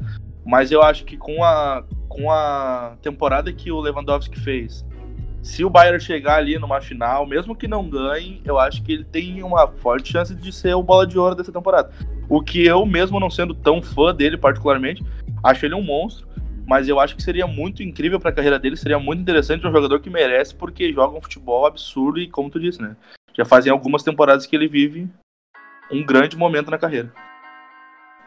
Perfeito. Fechamos nossas seleções. Você bola. que está nos ouvindo vai poder conferir essas seleções no post do Instagram e vocês vão poder votar, escolher qual que seleção ficou mais forte, quem que ganharia. E aí podem até dar sugestões em cima do que a gente pode fazer em cima dessas né, dessas seleções, se a gente grava um vídeo, se a gente faz um outro episódio, se a gente faz uma votação, se a gente joga uma partida de FIFA. Enfim, não sei se vai ter todo mundo, mas a gente vai dar um jeito. Vamos para menções honrosas, fazer um breve comentário e já partir para nossa outra seleção, que é o auge técnico, que essa sim vai ter mais debate, acho que a gente já conseguiu finalizar bem essa aqui. Então, menções honrosas, na minha eu não coloquei o Iniesta, então ele tinha que estar tá nas minhas menções honrosas, mas já está contemplado na seleção do Cauê. O Di Maria, né, super importante para o Real, injustiçado dentro do Real Madrid, não foi muito bem no Manchester United, mas vem sempre figurando como um dos grandes jogadores do PSG e está fazendo uma temporada muito interessante. O Neuer, goleiraço, desde né, quando surgiu no Schalke, foi contratado pelo Bayern, chegou e tomou conta da posição, tanto na, no clube como na seleção alemã, campeão do mundo, é, revolucionou a posição, não preciso mais falar muitos comentários. Eu acho que o Neuer é, claro, muito tempo já com grandes atuações, mas além de tudo é um goleiro que revolucionou, né? Isso é meio clichê falar, todo mundo comenta, mas tem que ser dito porque é uma realidade. Ele revolucionou o jeito do goleiro jogar na Europa e é algo que isso foi se alastrando de tal forma que hoje, por exemplo, o goleiro da seleção brasileira, o Alisson e até mesmo o reserva, o Ederson, são jogadores que jogam com esse estilo do Neuer, de tão importante que foi essa, essa nova visão dele de como jogar no gol. Eu acho que no papel que ele mesmo meio que criou para o goleiro, o Neuer é o que executa melhor, mesmo eu achando hoje o Alisson talvez viva um melhor momento que ele. Mas o Neuer, para mim, incomparável nesse quesito de, de atuar ali daquela forma, saindo um pouco mais, usando um pouco mais os pés. E vale muito a presença dele aqui nas missões honrosas, né? Porque não teve nenhuma das duas seleções, mas é um. Exato, não. Se tivesse ele ou o Buffon, com certeza estaria muito bem representado, mas acabamos optando pelo Buffon. E é isso, o Neuer vai estar sempre assim, às vezes como o melhor, mas sempre entre os melhores, né? Talvez não possa ser na temporada, como você falou do Alisson, mas ele tá sempre lá, a gente sempre vai lembrar dele, diferente do Lewandowski, só para reiterar o meu ponto da minha seleção. É, eu, outra menção rosa é o Benzema, eu não, particularmente não gosto muito da, né, da figura dele, da, da, das, das confusões que ele arrumou, até do futebol dele, eu acho que ele poderia ter sido maior do que se imaginava no Lyon, só que veio o Cristiano Ronaldo e tomou conta do time do Real Madrid e o Benzema foi o grande parceiro com números absurdos de gols e assistências, então ele tem que estar tá aqui nas menções honrosas, por mais que eu não seja grande fã do futebol dele. Tá, ah, não, isso é Vamos para a próxima menção honrosa que eu coloquei aqui, um grande ídolo, um dos maiores, acho que um dos maiores ídolos estrangeiros de uma equipe italiana, que é o Javier Zanetti.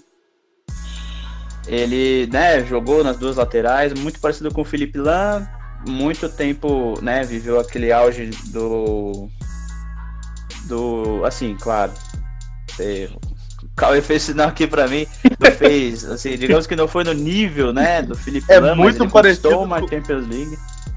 Muito parecido com o Felipe Lan, é um elogio, assim, pro Zanetti dormir feliz, né? O Lan é um jogador Exato. e o Zanetti é outro bem abaixo, assim, na questão história do futebol, a gente vai lembrar do Lan de uma forma e do Zanetti de outra, mas eu entendi o que tu quis dizer, né? Ah, sim, é. Não, tô querendo nessa, nesse quesito de polivalência, né? O Zanetti conseguiu atuou em várias, várias, várias faixas do campo durante toda a sua carreira e sempre em alto nível, porque a, a, a fase mais vencedora da Inter, até culminar no título da Champions de 2010, estava com o Zanetti no, no time, capitão, é, representando né, a raça argentina em solo italiano.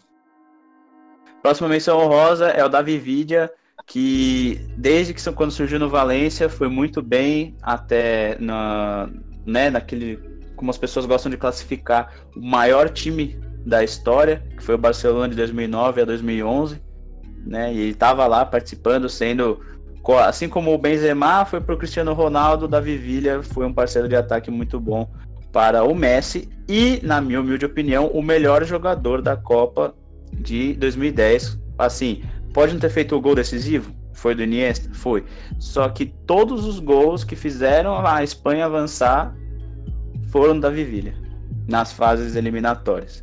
Então ele tá aqui, tem que fazer essa menção. Ele talvez não tivesse concorrido a grandes prêmios de melhor do mundo, mas sempre manteve um alto nível e uma longevidade impressionante. O próximo é um pecado, eu queria que você comentasse, Cauê. É um pecado não estar tá na, em nenhuma das nossas seleções, que é o Schweinsteiger. É até difícil de falar, porque já é difícil o nome, a gente fica com aquele peso na consciência. é difícil não colocar ele na seleção, né? É, é triste ele não ter espaço. É que assim, é, a seleção da longevidade é muito complicada de montar porque fica que nem me doeu o peito deixar o Pirlo de fora. Para mim é um monstro, entendeu? O Pirlo é um monstro, assim como o Schweinsteiger, entendeu? Então, com certeza é muito triste deixar de fora, mas eu acho que infelizmente na hora da montagem das seleções, para mim pesou mais o Chave, assim como para ti pesou outro jogador. Mas cara, é azar das nossas seleções, entendeu? A gente perdeu um grande meio-campo, essa é a realidade. O cara é monstro, esse esse sim grandíssimo jogador que infelizmente ficou de fora. Mas para menção honrosa, eu acho que talvez de todas que foram citadas, ele é o jogador com a carreira mais consolidada, assim, nessa questão de ter uma longevidade. Cara, o que esse cara fez foi, foi brincadeira. Tanto em clube como em seleção, né? É, fundamental mesmo. Agora, agora outro alemão que, assim, tem uma longevidade impressionante, só que não acabou a carreira ainda, Tony Kroos é, importantíssimo também no título 2014. Foi. Acho que ele foi bicampeão. Ele, ele teve três títulos, dois mundiais e uma Champions em menos de um ano. Porque ele foi campeão mundial pelo Bayern. Não, estou me confundindo, vou me, vou me corrigir. Ele teve duas Champions em menos de um ano, porque ele foi campeão pelo Bayern em 2013, transferiu para o Real, foi campeão em 2014. Então, ainda foi, participou da tríplice, né, da, do tríplice campeonato do, do Barcelona, não, do Real Madrid, 2016 a 2018. Então, seleção e clube não tem o que falar do Tony Kroos. Para a última menção honrosa, eu coloquei o Luizito Soares, né, que mordeu a vaga nessas missões honrosas, não conseguiu abrir a boca tão grande para conseguir uma vaguinha no time, mas também sempre um dos melhores é, centroavantes em, por vários anos dentro do futebol mundial. E não tem muito o que falar, né? Jogou muito pelo é. Liverpool, teve aquela confusão na Copa do Mundo, mas depois conseguiu se reerguer e anos de Barcelona sempre em alto nível. O Soares é um cara que ele pode não estar tá na seleção, mas desde que surgiu, ele sempre figura entre um dos melhores centroavantes do mundo. Eu acho que, que ele tem uma carreira muito semelhante à do Lewandowski, assim, pela, pela quantidade de tempo que ele já vem sendo um dos principais do mundo, um dos principais centroavantes do mundo, e também pelas suas seleções, os dois têm uma importância, claro, né? Junto com ele tem o Cavani na seleção uruguaia, o Lewandowski já é um pouco mais solitário na Polônia, mas é um jogador que nos seus clubes, os dois, né, são, nos seus clubes são fundamentais e nas suas seleções também. Então não teve lugar para o Soares nas seleções, mas é um outro cara que nas seleções que a gente montou no caso, né? Mas é outro cara que com certeza teve uma carreira impressionante e ainda ainda tem, né? Porque não parou, mas que vai ser lembrado certamente como um dos melhores da história. Perfeito. Então finalizamos as nossas seleções de longevidade FC e devidamente comentamos as menções, né? Porque se são honrosas era para serem mencionadas e não deixar ninguém passar. Obviamente que a gente deixou a gente de fora, então você manda pra gente no post onde tiver as nossas seleções, fala quem ficou de fora, monta a sua. Então vamos fazer uma pausa que a gente já volta com as seleções do auge técnico.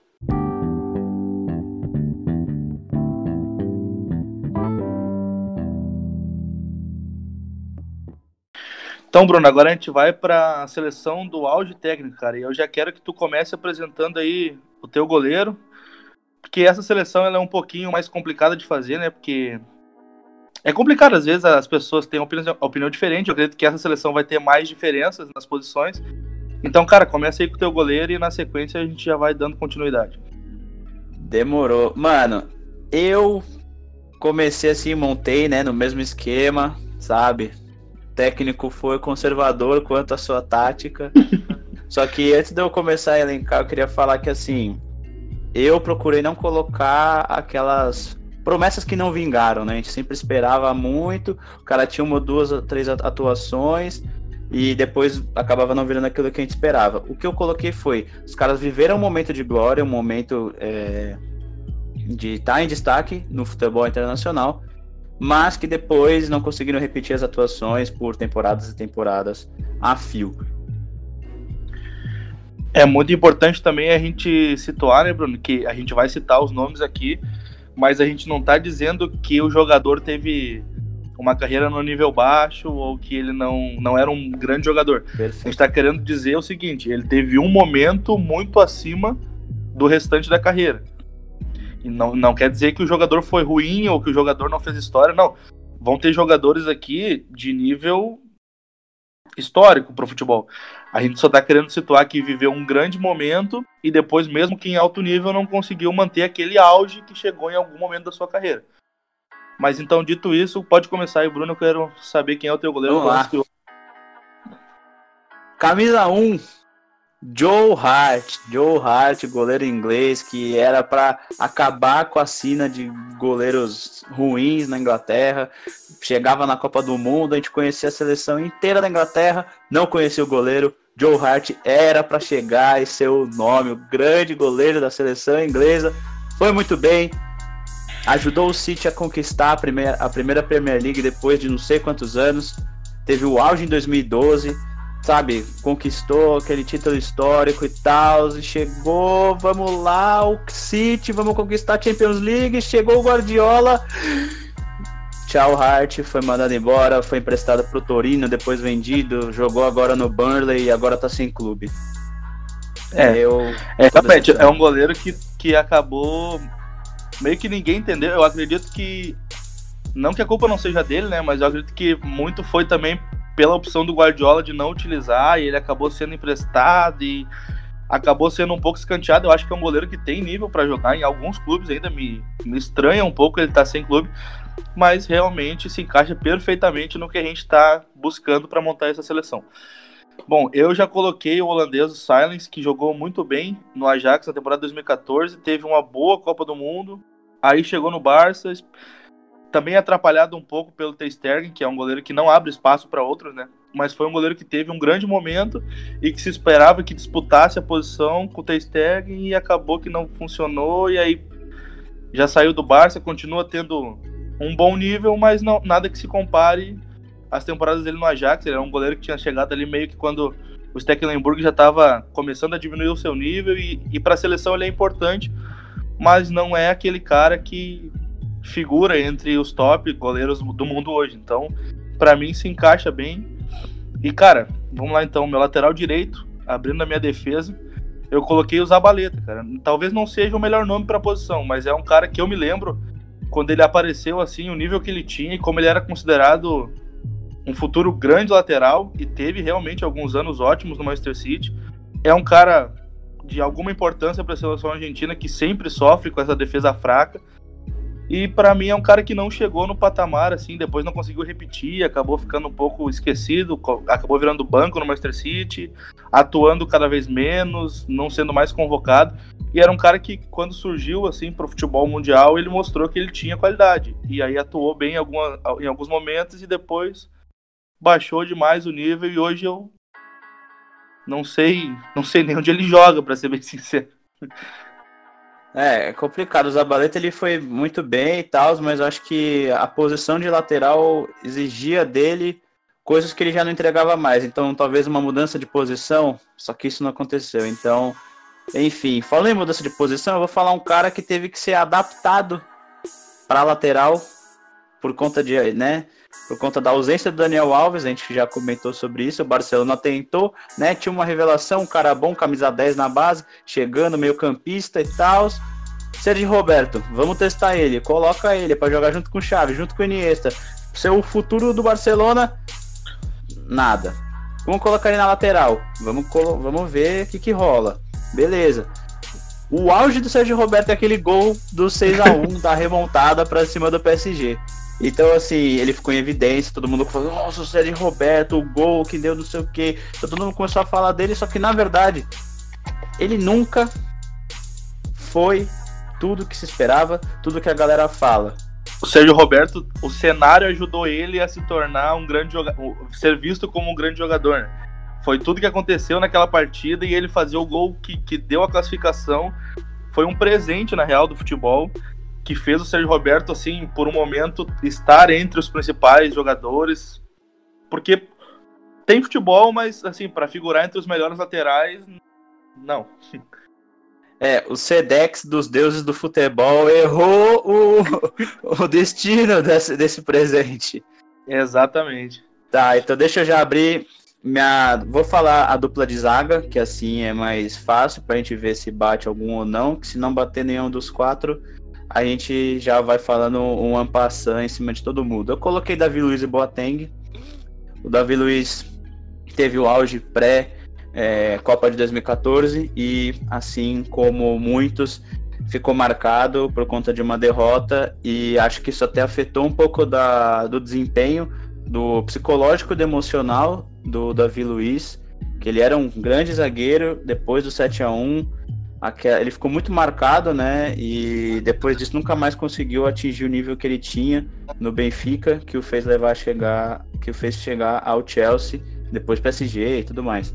E o Boateng, porque ele foi muito importante na mesma Copa, né? Parece que eles acabaram depois da mesma Copa. 2014 Exato. o Boateng era, foi né, seleção do ano da FIFA, mas nunca mais conseguiu repetir o mesmo, o mesmo desempenho. Perdeu espaço tanto na seleção quanto no Bayern. E por isso que o Boateng e o Davi Luiz formam uma dupla de zaga do auge técnico, infelizmente, né? Vai, manda daí. Quem que você pôs?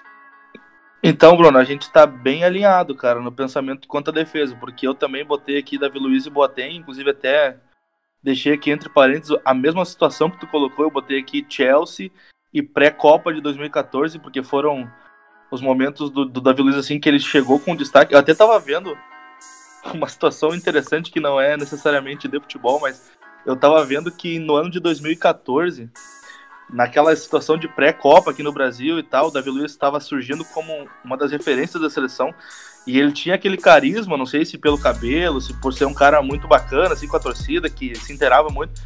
Eu vi que a taxa de registros de crianças que nasceram naquele período aumentou em 65% no Brasil. Naquela situação pré-copa de 2014, as crianças foram sendo registradas com esse nome, muito talvez isso mostra muito assim o quanto ele estava sendo importante para a seleção brasileira naquele período. A torcida adorava ele e infelizmente parece que depois do resultado extremamente negativo da seleção brasileira, o cara diminuiu o nível de forma assim triste, triste mesmo, porque era um jogador novo que poderia ser um dos principais jogadores da seleção brasileira até hoje, certamente se tivesse mantido o nível da pré-copa, estaria na seleção e seria um dos jogadores fundamentais. E, cara, o Boateng eu também coloquei, jogou muito na Copa de 2014. Ele era zagueiro titular quando o Bayern foi campeão do mundo, o Bayern foi campeão da Champions em cima do, do Borussia, ou seja, foi um jogador que teve um grande momento e que depois, não sei por qual motivo exatamente, não conseguiu manter o mesmo nível e hoje não consegue se afirmar nem no Bayern de Munique como titular, né? Foi o Messi que desligou a chave mestra e não ligou de novo. Exatamente. Depois que ele tombou, apagou. Não conseguiu mais.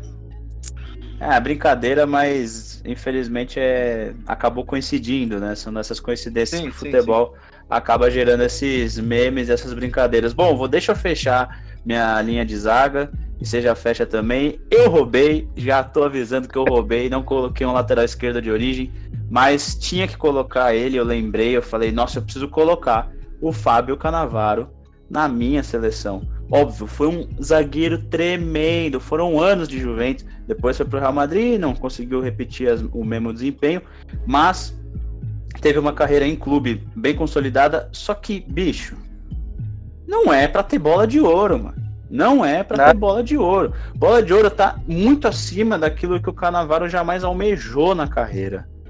E eu, assim, não sou eu que tô falando, muita gente comenta, entendeu? E eu tive que colocar, adaptei, dei uma roubada, coloquei na lateral esquerda, então ele deu muita sorte naquela Copa de 2006, porque o titular era para ser o Nesta, ao lado do Materazzi. O Nesta se lesiona, o Canavaro assume a titularidade, depois, né, faz uma excelente Copa do Mundo e acaba que naquele tiro curto que é a Copa do Mundo, ele recebeu um presente dos deuses que era a bola de ouro que para muitos deveria ter sido do Zidane. Eu imagino que ele e o Modric devem, devem estar abraçados agora fazendo um churrasquinho na casa dos que não mereciam a bola de ouro. Porque são dois caras que não não tem explicação. É complicado, mas enfim, não é essa a situação. Né?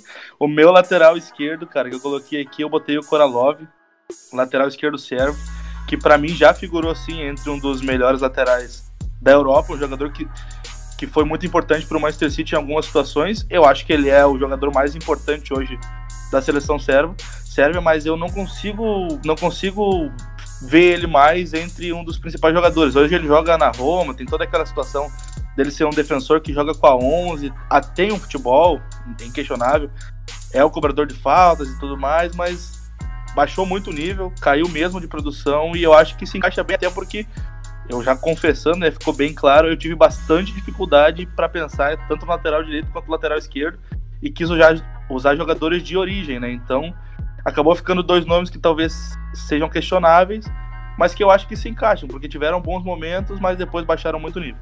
Mas enfim, cara, abrindo o meu meio-campo, eu acho que esse nome aqui, não sei se tu pensou, tomara que não, pra gente poder diversificar bastante. É um cara que eu gosto muito do futebol no auge, né? Porque depois não tem como gostar, não. E é um cara que, assim, me surpreendeu na época que eu cheguei a pensar assim, mas eu falava mal dele, achava ele um jogador comum. E que depois se provou que era um jogador que era muito importante, que é o Paulinho, que teve um auge impressionante. Paulinho, da, que, que jogou na seleção do Tite, do Corinthians e tal, foi pro Tottenham, inclusive foi elencado como uma das piores contratações da história do Tottenham. Ou seja, ele não deu certo de imediato, na, na Europa, mas quando chegou no Barcelona em 2017, apresentou um grande futebol, até surpreendente, ele chegou e jogou muito no, no Barcelona. China, né? Isso, exatamente. A camisa não pesou, ao que parecia, né? Funcionou super bem. E naquele período que ele estava no Barcelona, ele foi muito importante para a seleção, pelo menos jogou muito bem na seleção quando, quando atuava com a camisa da seleção brasileira. Mas depois também, não sei por qual motivo, é uma daquelas transações que parecem que não faz sentido. Ele, depois de uma temporada boa no Barcelona, ele voltou pro futebol chinês e acabou que nunca mais foi o mesmo, perdeu espaço na seleção, perdeu espaço, parou de, de, de estar ali entre os principais volantes do mundo, e aí caiu muito de produção, e hoje em dia acredito que não tem mais espaço para voltar para a Europa, nem para a seleção brasileira, e provavelmente vai se grudar num Corinthians daqui a um tempo, quem sabe voltar para um Palmeiras, um Flamengo que tem bastante dinheiro, mas também não acho que, que seja a situação. É um cara que caiu muito de produção e que era um bom jogador. É, a gente vê até o nível do futebol brasileiro por conta disso, né? A gente fica pegando as migalhas do futebol europeu. Infelizmente o Paulinho foi excepcional, né, no Corinthians, como você disse, só que hoje acho que ele viria para ganhar muito dinheiro e não necessariamente corresponder. Algo semelhante ao Ramires. Já é uma menção honrosa, não coloquei o Ramires na, na na minha seleção, acabei lembrando dele agora e daí eu falo dele nas, nas menções. Eu vou falar meu meio campo inteiro, porque não tem volante. Não tem volante, joga para frente, entendeu? É livre, leve e solto. Tem três meio-campistas, todos eles com muita dor no coração, eu tenho que colocar nessa seleção. O primeiro deles é o Snyder, porque 2010 foi o ano da Champions, foi o ano da seleção holandesa. Ele mesmo fala que ele deveria ter concorrido à bola de ouro e eu não acho exagero.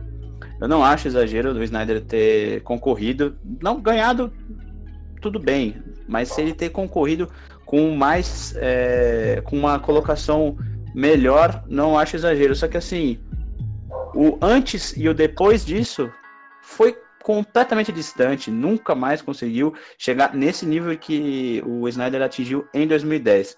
Vou terminar meu, meu campo, depois eu você termina o seu. Então, outra dor no coração é o Rames Rodrigues, porque eu gosto bastante da, da seleção portuguesa e do futebol português. Grandes jogadores é, do Brasil vão para lá, em particular o no Porto tinha um time fantástico lá quando o Falcão Gar Garcia e o Rames estavam jogando lá. É, foi mais ou menos coincidiu ali na época em que o Casemiro estava surgindo muito bem, o Alexandre e o Danilo também vindo do futebol brasileiro, então era um time que time do Porto que os brasileiros acompanhavam bastante. E aí chegou em 2014, ele faz aquele golaço, o gol mais bonito da, da Copa, é artilheiro e depois vai pro ele, né, na, em 2014 já está no Mônaco, também jogando super bem. E depois disso foi pro Real Madrid e a gente sabe o que aconteceu, não deu certo, não encaixou. É o famoso ganso colombiano, como, como muitos falam. O ganso é uma das nossas menções, acabei não colocando ele na nossa na minha seleção. E por isso que ele está aqui. Quem sabe o ganso se encaixe numa segunda parte que a gente possa fazer com o futebol futebol brasileiro, né? Jogadores que tiveram um grande momento aqui e que não foram para a Europa, quem sabe trazer isso mais aqui para o Brasil. Mas enfim, cara, uh, eu acho que a gente pensa meio semelhante. Eu também coloquei o Rames Rodrigues aqui.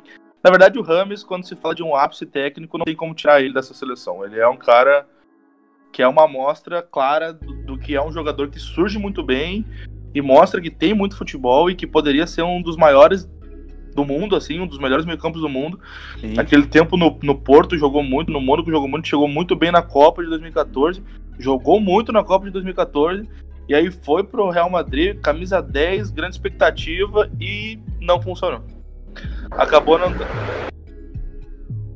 acabou não dando certo e a gente acaba vendo ele hoje tentando se afirmar, tentando conseguir um espaço, um jogador que há cerca de cinco anos atrás era um grande jogador, era um jogador que todo clube queria, né? E, cara, o outro meio que eu coloquei aqui, eu acho que também encaixa bem, embora ele tenha a sua importância para a sua seleção, é o Pogba, cara. Um cara que na Juventus apareceu monstruosamente. Foi um jogador que começou na categoria de base do Manchester e acabou saindo. A Juve contratou, ele brilhou muito quando, quando começou a jogar, surgiu muito bem jogou muito de 2012, temporada 2012, 2013, 13, 14, 14, 15. Joga bem na seleção também, mas depois que foi para o Manchester United parece que deu uma travada, não consegue repetir as mesmas atuações que ele tinha antes. Então acho que fica bem contemplado o meu meio-campo com Paulinho, Ramos Rodrigues e Pogba. É, eu preciso fechar o meu meio-campo. Essa é a minha maior dor no coração que eu tenho que colocar, colocar aqui, muito atrapalhado por lesões. É, é, inegável que a expectativa da seleção brasileira era gigante em cima dele. Depois da Copa de 2006 ficou aquele grande trauma, inclusive a minha seleção, né, o meu meio-campo e o ataque é bastante daquele sentimento que a seleção de 2006 deixou na gente, que eram nomes incríveis, só que em campo não funcionou. Então eu fecho o meu, meu campo com o Kaká. Foi ele o meu grande ídolo de criança. Ele que estava no auge quando eu comecei a entender futebol, até comentei isso no episódio passado. Mas que depois que ele se transferiu para o Real Madrid, ele era melhor do mundo, ficou mais uma temporada no Milan e foi comprado junto com o Cristiano Ronaldo em 2009 para o Real Madrid. Chegou com mais grife, né? Ou tanto quanto o Grife, é, Grife tão grande quanto a do Cristiano Ronaldo. A expectativa era enorme e atrapalhada por lesões. José Mourinho chegou para ser o, o grande com, é, comandante dessa equipe, deixou o Kaká de lado. Ele acabou não conseguindo resgatar o grande futebol que ele apresentou até 2007 e a lesão dele acabou que, como é crônica, né, um negócio que você acaba nunca recuperando afetou diretamente no desempenho dele dentro de campo, então é com muito pesar que eu tenho que colocar o Kaká nessa seleção, mas muito orgulhoso de tudo aquilo que ele me proporcionou no quesito encantamento pelo futebol, que talvez se não fosse ele eu não gostasse tanto desse esporte incrível. Eu falei da seleção de 2006, eu vou abrir o meu ataque. Vou fazer o trio de ataque já, já vou falar e você é, comenta em cima também. Eu vou abrir com três R's: Ronaldo, Ronaldinho e Robinho. O Ronaldo e o Ronaldinho a gente deu um, uma grande, né? A gente conversou bastante, deu um grande panorama do que o do porquê eles estão nessa seleção do auge técnico na parte 1. E então acho que comentário não precisa ser, se alongar tanto, né? O Ronaldo as lesões, o Ronaldinho viveu aquele auge técnico, mas depois a decadência de gestão de carreira. E eu coloquei o Robinho também, porque ele veio pedalando para cima da galera, chegou lá no Real Madrid para ser o melhor do mundo, não conseguiu, não conseguiu de jeito nenhum. Depois foi para o Milan, ainda teve alguns, né, alguns lances de bom jogador. Foi campeão em 2011, o último título da Série A do Milan. Passou pelo Manchester City naquele projeto lá quando foi comprado, mas mesmo assim também não jogou. É, é muito parecido com o Ronaldinho, não teve tantas lesões, mas foi uma gestão de carreira é, bastante questionável, né? Bom, vamos ver. Duvido você bater meus três R's. Não é, questão de nível técnico, eu acho difícil alguém parar esse ataque e isso é fatal. Até acho sacanagem, porque quando a gente for fazer a votação no Instagram, com um ataque desses é difícil a gente disputar, né? Mas, cara, eu pensei também em pôr o Ronaldo, mas me doeu demais o coração, porque eu já, já teria o Ronaldinho aqui, já adiantando. Então me doeu demais botar Ronaldo e Ronaldinho, porque a gente sabe das lesões do Ronaldo e quis deixar ele de fora dessa. E, cara, então botei aqui meu ponta direito, Alexis Sanches, um jogador muito. Muito, é muito bom jogador, não tem como a gente negar. Eu ia dizer que ele não, não tá no mesmo nível da, da galera, mas ele é um, um exímio atacante. Teve um grande momento no Barça, um grande momento no Arsenal. Inquestionavelmente, um dos jogadores mais importantes da seleção chilena. Na história. Exatamente. Então ele abre o meu ataque na ponta direita. Cara, minha ponta esquerda, assim como tu falou que o Kaká é a tua maior dor no coração, a minha ponta esquerda é de, é de cortar qualquer coração de quem gosta de futebol. Infelizmente, não tem como deixar ele de fora. Eu precisei botar o Ronaldinho Gaúcho. Não teve como. Então a minha ponta esquerda é o Ronaldinho, que é um cara que a gente não precisa nem falar, né, cara? É um cara que jogou demais no Barcelona, jogou demais no Milan, veio pro Brasil, jogou demais no Galo, jogou demais na seleção brasileira mas é o que a gente disse lá no começo, né? A gente não tá, esses jogadores a gente não tá dizendo que não tiveram um grande nível. Eles tiveram sim. O Ronaldinho teve um momento espetacular e infelizmente depois diminuiu um pouco o nível, mesmo assim continuava no nível absurdamente alto. É. E cara, para fechar, ficaram ruins, né? Exatamente. Ficaram menos não bons. Quer, não quer dizer que eles, que eles viraram jogadores ruins, com certeza. E aí, cara, fechando meu ataque, eu, eu botei dois, mas eu sei que não cabe. Mas eu vou citar, eu vou citar. Como eu botei o Balotelli, porque eu acho, no que se refere a auge, o Balotelli é um exemplo nato também. O Balotelli surgiu, meu amigo, brocador, o cara era metedor de gol importante onde passava. O problema é que depois, eu acho que ele, até mais do que o Ronaldinho, é. Até mais do que o Ronaldinho, é, é o maior exemplo de má gestão de carreira. Ele conseguiu acabar com uma carreira que tinha tudo para ser promissora. Ele tinha tinha muito futebol, fazia muito gol. E, cara, eu, acho, eu achava quando ele surgiu que ele seria um daqueles atacantes que a gente veria por muitos anos no futebol e infelizmente hoje ele não não figura nem entre os acho que nem top 10 ele não tá, quem sabe nem top 20, é um jogador que hoje não tem destaque algum, né? E o segundo que eu botei aqui, claro, eu sei que não cabe, mas aí já fica com uma menção honrosa e que menção honrosa foi o Adriano Imperador, o cara que teve momentos incríveis pela seleção brasileira. O cara jogava demais. Exatamente, pela Internacional. Ele é, é um cara extremamente importante. É um cara que, mesmo com uma, uma má gestão de carreira, vai ficar para sempre na história do futebol. Isso, isso não tem como a gente tirar dele. É um cara que, mesmo falhando, ele conseguiu. Ele era tão bom na época que ele, que ele tava vivendo o grande momento dele que ele conseguiu gravar o nome dele na história do esporte, mesmo tendo pouco tempo para apresentar o que ele tinha. Então, eu tenho que fechar meu ataque com o Balotelli, mas já fica a primeira menção honrosa com o Adriano, no caso do Imperador, né? O Adriano é um, ele é um caso parecido com o Ronaldinho, mas eu acho que a má gestão de carreira do Adriano está mais ligada é, a um lado é, familiar, né, do psicológico dele que foi muito abalado. Então você vê como que grandes personagens, né, do futebol que tem esse lado humano acabam não conseguindo desempenhar quando eles realmente mostram que são humanos, né? Para nós que gostamos do esporte, a gente vê esses caras jogando, nós tratamos como super-heróis, e quando acontece o Adriano, vem muita gente falar muito mal. Eu acho que é uma injustiça tamanha com o Adriano. Tem que se respeitar o ser humano, e, claro, não, e o, o ser humano, as coisas que ele optou na vida dele, as coisas que aconteceram na vida pessoal dele, não apagam em nada aquilo que ele fez de grandioso como profissional na Inter, no Flamengo e teve um bom momento né, em outros clubes, como São Paulo, ainda conseguiu fazer um gol importante pelo Corinthians, mas sempre naquele vai e não vai e tal. Ele tentou se reerguer, reconheço todo o valor que e todo o mérito que o Adriano tem em cima disso, só que assim, a gente não pode querer mais do que ele, né? Mas já somos eternamente gratos a tudo que o Didico nos Com proporcionou. Certeza. Isso só, isso para mim isso, claro, né? Poderia ter sido muito maior a carreira, poderia. Mas isso só nos prova o tamanho da genialidade e o tamanho do talento que o, que o Adriano tinha, sabe? O Adriano, para mim, é um caso à parte, cara. É muito triste pensar, para mim, como torcedor, né? Para ele, eu não sei a vida pessoal dele. Ele tomou as decisões que ele achou que eram mais corretas. Mas é muito triste pensar que ele, infelizmente, não teve a carreira que ele poderia ter. Mas tudo isso prova para mim o tamanho da genialidade daquele, daquele cara, porque é absurdo, assim. Ele, ele conseguiu cravar o nome dele na história do esporte, na história da seleção brasileira, mesmo tendo pouco tempo para mostrar, sabe?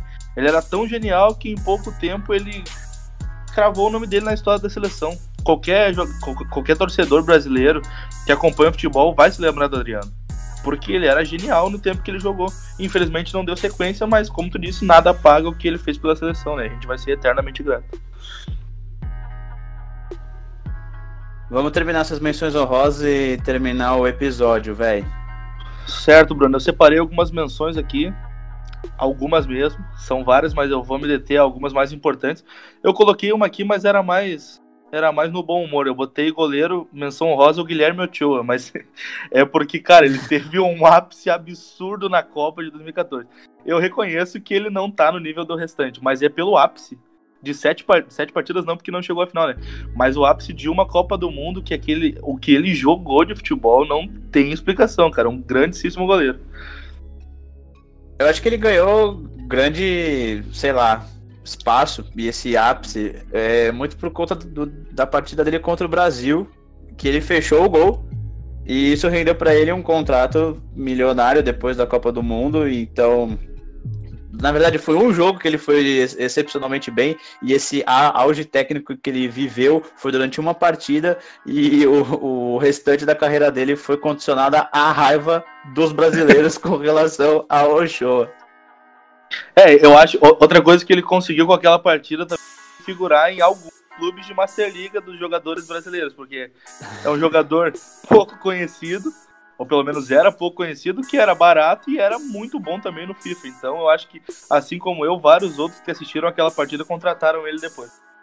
Mas, cara, eu separei aqui laterais direitos, eu, eu botei o Sérgio Roberto, que tu já contemplou muito bem, e também botei o Hector Bellerin, que eu sei que é novo, é novo, pode ser que ainda funcione muito bem na carreira, mas foi um jogador que teve um grande momento no Arsenal, aí foi cogitado nos grandes clubes da Europa, se esperava muito dele e ele baixou o nível de novo. Separei também aqui no meio-campo jogadores como Oscar, que surgiram muito, surgiu muito bem no Inter em 2010, 2012 por ali. Chegou no, no Chelsea já fazendo um golaço de fora da área, marcou dois gols na estreia. Todo mundo achou que tinha surgido um novo Kaká, eu lembro dessa comparação. Também não funcionou, depois baixou demais o nível. E hoje eu acho que para o Brasil seria um grande jogador, mas já para a Europa eu acho que não tem mais espaço. Outro cara que eu coloquei aqui também é o Dele Alli, que é um jogador que chegou até a ser camisa 10 da Inglaterra, surgiu muito bem no Tottenham e se tratava ele como um cara que resolveria o problema ali naquele meio-campo da Inglaterra, que nunca chega realmente forte para uma Copa do Mundo, mas que também já baixou o nível e não, não conseguiu manter aquilo que a gente esperava dele, aquilo que ele já mostrou uma vez na carreira. Aqui para mim um que me dói demais, me, de, me dói demais mesmo porque é alguém que saiu aqui de um clube do Sul, que é o Alexandre Pato surgiu muito bem, surgiu bem demais, jogando muita bola. Ele jogou quatro partidas no Brasileiro, foi pro Mundial, jogou muito no Mundial, já nem voltou mais pro Inter, já foi negociado direto, teve um ótimo início no Milan e depois baixou de produção, parecia que não queria mais nada com nada, é uma situação meio parecida com a do Ganso, só que com uma passagem meio imediata para a Europa, né? O Ganso ficou mais tempo no Brasil, jogou muito aqui. O Pato surgiu, Pato e Ganso, inclusive, uma situação. Até parece uma piada, né? Mas o Pato surgiu aqui, jogou pouco pelo Inter, mas jogou muito. Foi pro Milan, iniciou muito bem. E aí depois, não sei por qual motivo, parece que desgostou da carreira, porque hoje não, não tem mais aquele mesmo nível. E outro cara que eu coloquei aqui, cara, é uma opinião muito minha, talvez muita gente vai, vai discordar, mas é o Felipe Coutinho, cara, que para mim, meu ponto de vista total, é um jogador de um momento no Liverpool, entendeu? Não, não é um, para mim não é um craque, como os caras comparavam ele com o Neymar. Ah, depois do Neymar ele é o principal jogador da seleção. Para mim não. Para mim eu, eu acho que ele surgiu bem no Vasco e tal, foi vendido muito novo, não conseguiu até por falta de espaço jogar muito na Internacional e foi rodando e foi rodando, se encontrou no Liverpool. Aí realmente a gente precisa aceitar que ele jogou demais no Liverpool, ele era o camisa 10 e um dos principais jogadores da Europa naquele período, mas para mim se encaixa bem aqui como menção honrosa porque ele teve um grande momento no Liverpool e hoje foi pro Barcelona, não é. conseguiu é. muito espaço, até fez alguns gols bonitos e tal, fez boas atuações, mas não funciona também. É aquele negócio do jogador que tem o até o próprio Tite fala, né? Psicológico fraco. É muito, sei lá, é estranho explicar o, sei lá, acho que o futebol moderno, o Felipe Coutinho, ele é, da, sei lá, muito franzino. Parece que às vezes não, não se adaptou nem na ponta esquerda, nem no meio campo, ou precisa de um time que jogue para ele. É, é realmente é. é... Não dá, não dá para defender o Coutinho hoje mais não. Eu tô contigo nessa, é, só que já queria puxar uma outra, uma outra polêmica também e falar que assim, é, o Higuaín surgiu super bem, só que, meu, ele é caneludo. Hoje não dá não, mano. Não dá não. não Teve um, assim, é, é, muito dispar. Por exemplo, os caras que a gente colocou na seleção são os caras que, beleza, mano, eles foram muito bem, só que eles não desceram tanto o nível. O Higuaín, mano, sim, ele se tornou um jogador ruim na seleção argentina. Que coisa bizarra, que coisa bizarra. Não, é, eu, eu boto no, no meu time o Lucas Prato e não coloco o Higuaín. Eu coloco o Lucas Prato. Muito bom jogador. O Higuaín não tem. Eu não consigo entender o que, que acontece ali, por que, que ele consegue figurar ainda nos clubes da Europa. Mas. Ele deve ser amigo dos caras, não é possível. Não pode, não é possível. E aí, Bruno, eu, eu, separei um último nome aqui, que é. Não, eu não quero gerar um debate porque a gente já tem algum tempo já e a gente precisa encurtar isso. Mas eu separei um nome que é muito complicado, cara, porque não dá. Eu acho que ele se encaixa, é muito louco que eu vou dizer agora. Pode ser uma doideira minha. Ele se encaixa tanto no ápice quanto no time da longevidade. E tu vai entender. Porque o Rooney, tá? Muitos anos de Manchester United. E eu não tô falando que o Rooney não é um grande jogador. No Manchester, monstro. Monstro, monstro, monstro. Acho que talvez por causa da idade e por isso que eu acho que ele se encaixa nas duas. Porque enquanto ele esteve com uma idade, digamos, enquanto ele era jovem, ele era monstro no Manchester United, um dos melhores centroavantes do mundo. Só que o problema é que já fazem muitos anos que a gente não fala do Rooney. E ele não parou de jogar. Ele tá jogando até hoje. Então, eu acho que também ele se encaixa no ápice. Embora o ápice dele foi longo, ele já tá há muitos anos ainda atuando. E ele não, não sabe, ele não figura mais nem entre, olha. Eu acho que faz muito tempo que ninguém nem lembra dele, sabe? Então, não sei, eu queria, pra gente encerrar, porque essa foi minha última menção também, eu não sei se ela se encaixa muito bem. Eu queria saber de ti o que, que tu pensa a respeito disso, porque é um cara que teve um grande momento, mas também já fazem muitos anos que ele já não, não desempenha um grande futebol. É, ele realmente viveu um, um, um auge, né, junto com aquele time do, do Ferguson. Só que depois ele não. Todo, né, todo mundo esperava que ele fosse conseguir carregar o time do Manchester nas costas e não aconteceu isso, então concordo, acho válida a menção honrosa. E eu só queria finalizar com os últimos quatro, assim, coisa rápida. Fernando Torres concorreu a melhor do mundo, coisa absurda, saiu do Liverpool, nunca mais jogou bola, parece que sumiu. Uh, o Fábricas, com muita dor no coração, porque eu gostava muito dele, chegou no Arsenal, foi campeão invicto em 2004. Tipo, coisa linda, duas Eurocopas com a Espanha, Copa do Mundo, só que nunca foi o protagonista que a gente se esperava. Ele nunca foi, sabe, nem um meio-campista, nem um volante, e quando jogava de camisa 10 era muito lento. Enfim, falando de camisas 10 ou meias atacantes, tem que falar do Ozil, que o Ozil realmente teve um, um, né, jogou muito bem, chegou ao Real Madrid, veio do Werder Bremen, depois de uma caída no, no, Real Madrid, conseguiu recuperar um pouquinho, poucos lances no Arsenal e hoje tá só lá recebendo dinheiro encostado no Arsenal. E a última, a gente falou de dor no coração, esse é o alemão que mais me dá dor no coração, porque jogava muita bola, só que, meu, é de vidro, né? Vai fazer o quê? Vid Royce, é o Royce, Marco Royce. Não, não, não dá para explicar, o cara tem muito azar, o cara foi cortado do título de 2014, era para ele estar tá lá com medalha, com, levantando a taça do, da Copa do Mundo, foi cortado por conta de uma lesão. Aí quando ele conseguiu jogar uma Copa do Mundo 2018, foi eliminado na primeira fase. É muito azar esse cara. e eu acho que os últimos dois nomes que tu citou são eu, bola no pé, talento, futebolisticamente falando, são os dois jogadores mais talentosos da seleção da Alemanha dessa última geração que foi campeã do mundo. O, o Royce, para mim, é o principal jogador da seleção, assim, no que se refere a futebol mesmo, sabe? Puro, bota a bola no pé e faz acontecer. Eu acho que o Royce é o, é, é o mais qualificado. Só que, infelizmente, é como tu disse, é um jogador de vidro, né? E o Ozzy é um grande jogador, mas também parece que já faz tempo que não consegue se firmar. E, e até uma coisa que eu queria te perguntar, um outro nome que me veio agora, Alvivaço.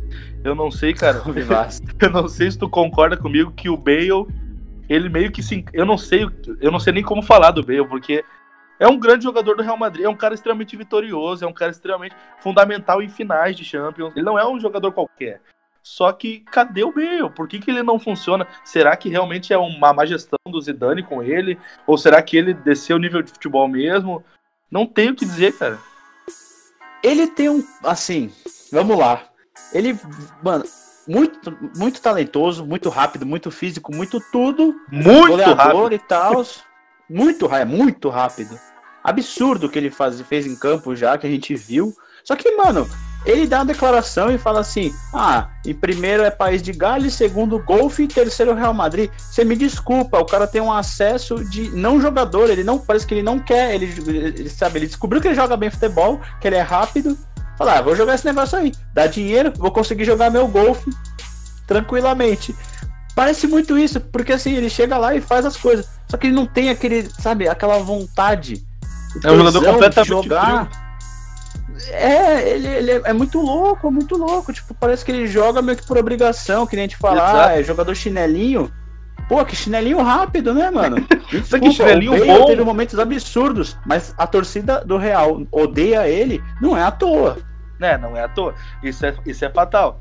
Não tem como a gente tirar também. Não dá para julgar a torcida do Real Madrid por não gostar dele, porque embora ele foi decisivo em várias oportunidades, ele deixa muito claro que ele tá fazendo aquilo ali que eu acho que é porque pagam o salário dele, não é porque ele.